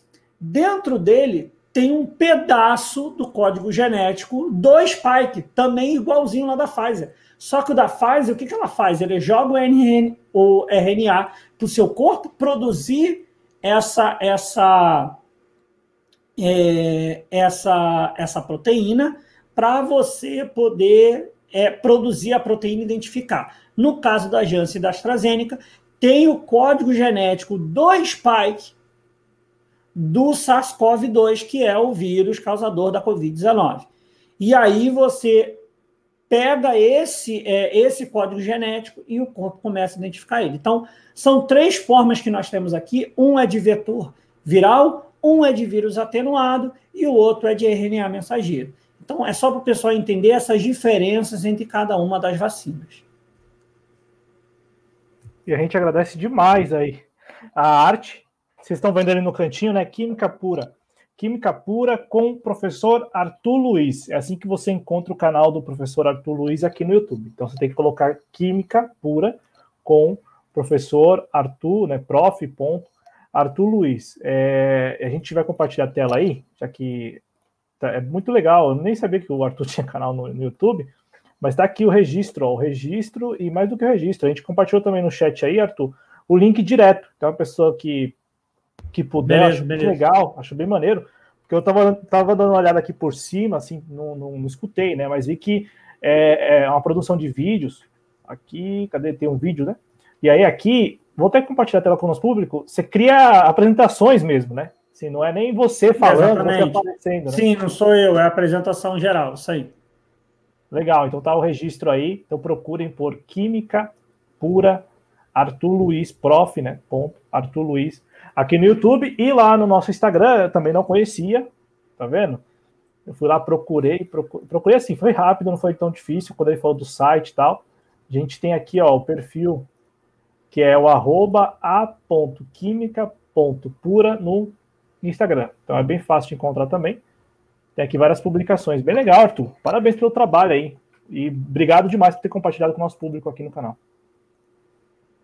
Bem, é isso. É para o pessoal entender a tecnologia das vacinas, é, saber que não é pelo fato também da Covaxin é, ter esse, esse, esse problema que significa que ela não vai ser útil. Ela pode até ser. É, vai caber ao tempo da gente poder analisar a vacina, ver se de fato vai ser uma vacina que, que apresenta uma capacidade de eficiência pelo menos acima de 50%, porque isso é obrigatório para qualquer vacina, tá? É acima de 50%. E a gente entender que, por exemplo, uma coisa até que estavam falando essa semana mesmo, que era, ah, mas o Chile está tendo aumento de casos. Sim, o Chile está tendo aumento de casos, mas vamos raciocinar uma coisa. O Chile está tendo aumento de casos sem ter, sem ter aumento de morte. Essa que é a parte relevante da, da, é, da vacina. Ela é muito mais eficiente, a maior parte delas é muito mais eficiente para poder impedir as mortes do que impedir os casos. Os casos a gente sabe que vai ter, até hoje a gente tem caso de H1N1. Nós passamos pela pandemia, se não me engano foi 2009, pandemia de é, H1N1. Então, a gente não vai ter uma possibilidade, desistam dessa possibilidade de que não vamos mais ter tá? Covid-19. Vamos continuar tendo Covid-19. É, e só uma coisa para poder entender o problema é que temos é, vacinas, mas estamos tendo um problema que é uma alta quantidade de cepas sendo produzidas. E aí eu até coloquei em um dos links que eu mandei para o Cláudio, e vocês vão ver aqui próprio que a gente já tem 166 casos no Brasil. A Inglaterra está preocupada com a, a variante Delta, que foi a, encontrada na Índia, é, primeiramente. E o problema é, toda vez que a gente conta uma nova variante, a gente tem que novamente testar as vacinas para essa variante. Então, vai ter um problema que vai ter uma hora onde a pandemia vai passar um ano de fato com vacinas. E a gente está chegando no final do ano, que foi quando a maior parte é, dos países começaram. Quer dizer, a maior parte não. Os países grandes começaram a vacinar, começaram em dezembro. Quando a gente chegar em dezembro, a gente vai ter um ano do início da vacinação. E a gente vai ter que reforçar a vacinação das pessoas, igual como nós reforçamos para outras. E aí, se cada vez mais a gente, nesse tempo, não conseguir a maior parte da população estar vacinada, o vírus vai se transmitir em maior parte, a gente vai começar a ter novas variantes, e toda vez a vacina vai ser testada para essas novas variantes. Então, gente, pelo amor de Deus, não sejam sommelier de vacina, não seja o que o pessoal está fazendo, se não me engano, é, viram isso em São Paulo, que foram pessoas que já tomaram duas doses, mas tomaram da Coronavac, foram tomar a vacina da Pfizer. Por medo de, de, de de que, ah, mas a outra é mais eficiente. Cara, eficiente não quer dizer que se você tomar, você tem 50% de pegar a doença. Mas aí a gente tem que aprofundar esse conceito. Eu não vou parar para ficar falando isso, porque é muito aprofundado. Mas a questão é: já tomou as segundas doses? Beleza, cara, se segura. Espera para o resto tomar. É, a gente ainda vai precisar, por um tempo, sim, andar de máscara. E não pensem que vocês vão tomar a terceira dose não é para tomar uma outra dose porque a outra é mais fraca. E é isso. Vamos ver a situação da Covaxin. Lembrando que o problema da Covaxin é um problema é, de questão administrativa, porque estavam querendo pagar antes e não tinha liberação da Anvisa para o uso. A Anvisa libera para uso, não para compra. Mas pode ser que seja uma vacina que depois a gente vê um certo nível de eficiência. Vai caber a própria Anvisa definir isso e também a situação da própria Sputnik e da Sputnik Light, que também é uma dose como a da Janssen. Mas é isso, gente. Valeu, Cláudio, valeu todo mundo. A gente que agradece você por ter preparado a arte por ter dado essa aula, não só aqui, mas também no JC Informa, né? Toda terça-feira o Arthur Luiz dedica um tempasso lá para poder explicar para as pessoas, compartilhar com a gente, né? Tá ali assistindo, o conhecimento que ele tem, né? Até porque ele é da área, então estuda bastante a respeito desse assunto, desses assuntos todos, e ajuda bastante, ajuda demais, porque é, é, não são assuntos fáceis, né? Eu, eu mesmo não, não, não lido nem um pouco bem com esse tipo de assunto. E a gente vai aprendendo mesmo com pessoas como você, né? Que vai tirando um tempo, compartilhando as informações de graça, e, e mais do que de graça, né? Criando, produzindo conteúdo, seja uma arte, seja um vídeo, explicativo. Então, só temos a agradecer demais mesmo aí pela sua dedicação, por ter editado a arte, por ter compartilhado com a gente isso aqui no canal e também, desde que você estreou, lembro desde a primeira vez que você estreou lá no JC Informa, é, a gente sempre tem uma aula ali na terça-feira sobre algum assunto específico. Eu lembro desde a discussão da cannabis lá e tudo mais, né? Então, toda terça-feira, toda terça-feira mesmo, gente, toda terça-feira, a partir das 21 horas, tem Arthur Luiz no JC Informe, sempre calha ali, sempre é oportuno é, lembrar o nosso público sobre algum tema ou explicar para o nosso público algum tema desses mais espinhosos aí. Arthur, algo a acrescentar para a gente encerrando? Então, só tenho a agradecer, viu, cara? Agradeço demais a você aí por, por ter ficado comigo aqui por duas horas e oito minutos. Estamos encerrando mais um Redação JC. Um abraço, viu? Obrigado, saúde. Quer, quer falar alguma coisa aí? Quer, quer, senão eu vou encerrar aqui. Não? Então... Não, não, é só o meu normal, assim, que é o, o meu tchau sempre assim. Só agradecer por último, então, aqui o Ronaldo Brito que chegou e mandou um salve moçada, ele que sempre manda um salve moçada direto de Berlim, na Alemanha. Agradecer também a companheira Solange Martins, que foi quem escreveu aqui desse episódio da Coronavac. Minha mãe que, que, que veio falar exatamente isso. Ah! Que também é da área da saúde, eu também sou da área da saúde como ela. Ah, ela também é da área da saúde, então? Ela também é? É isso? Também. Que bom, muito bom. Então, um abração para a dona Solange aí. Vocês que estão enfrentando a pandemia mesmo, literalmente, aí no dia a dia.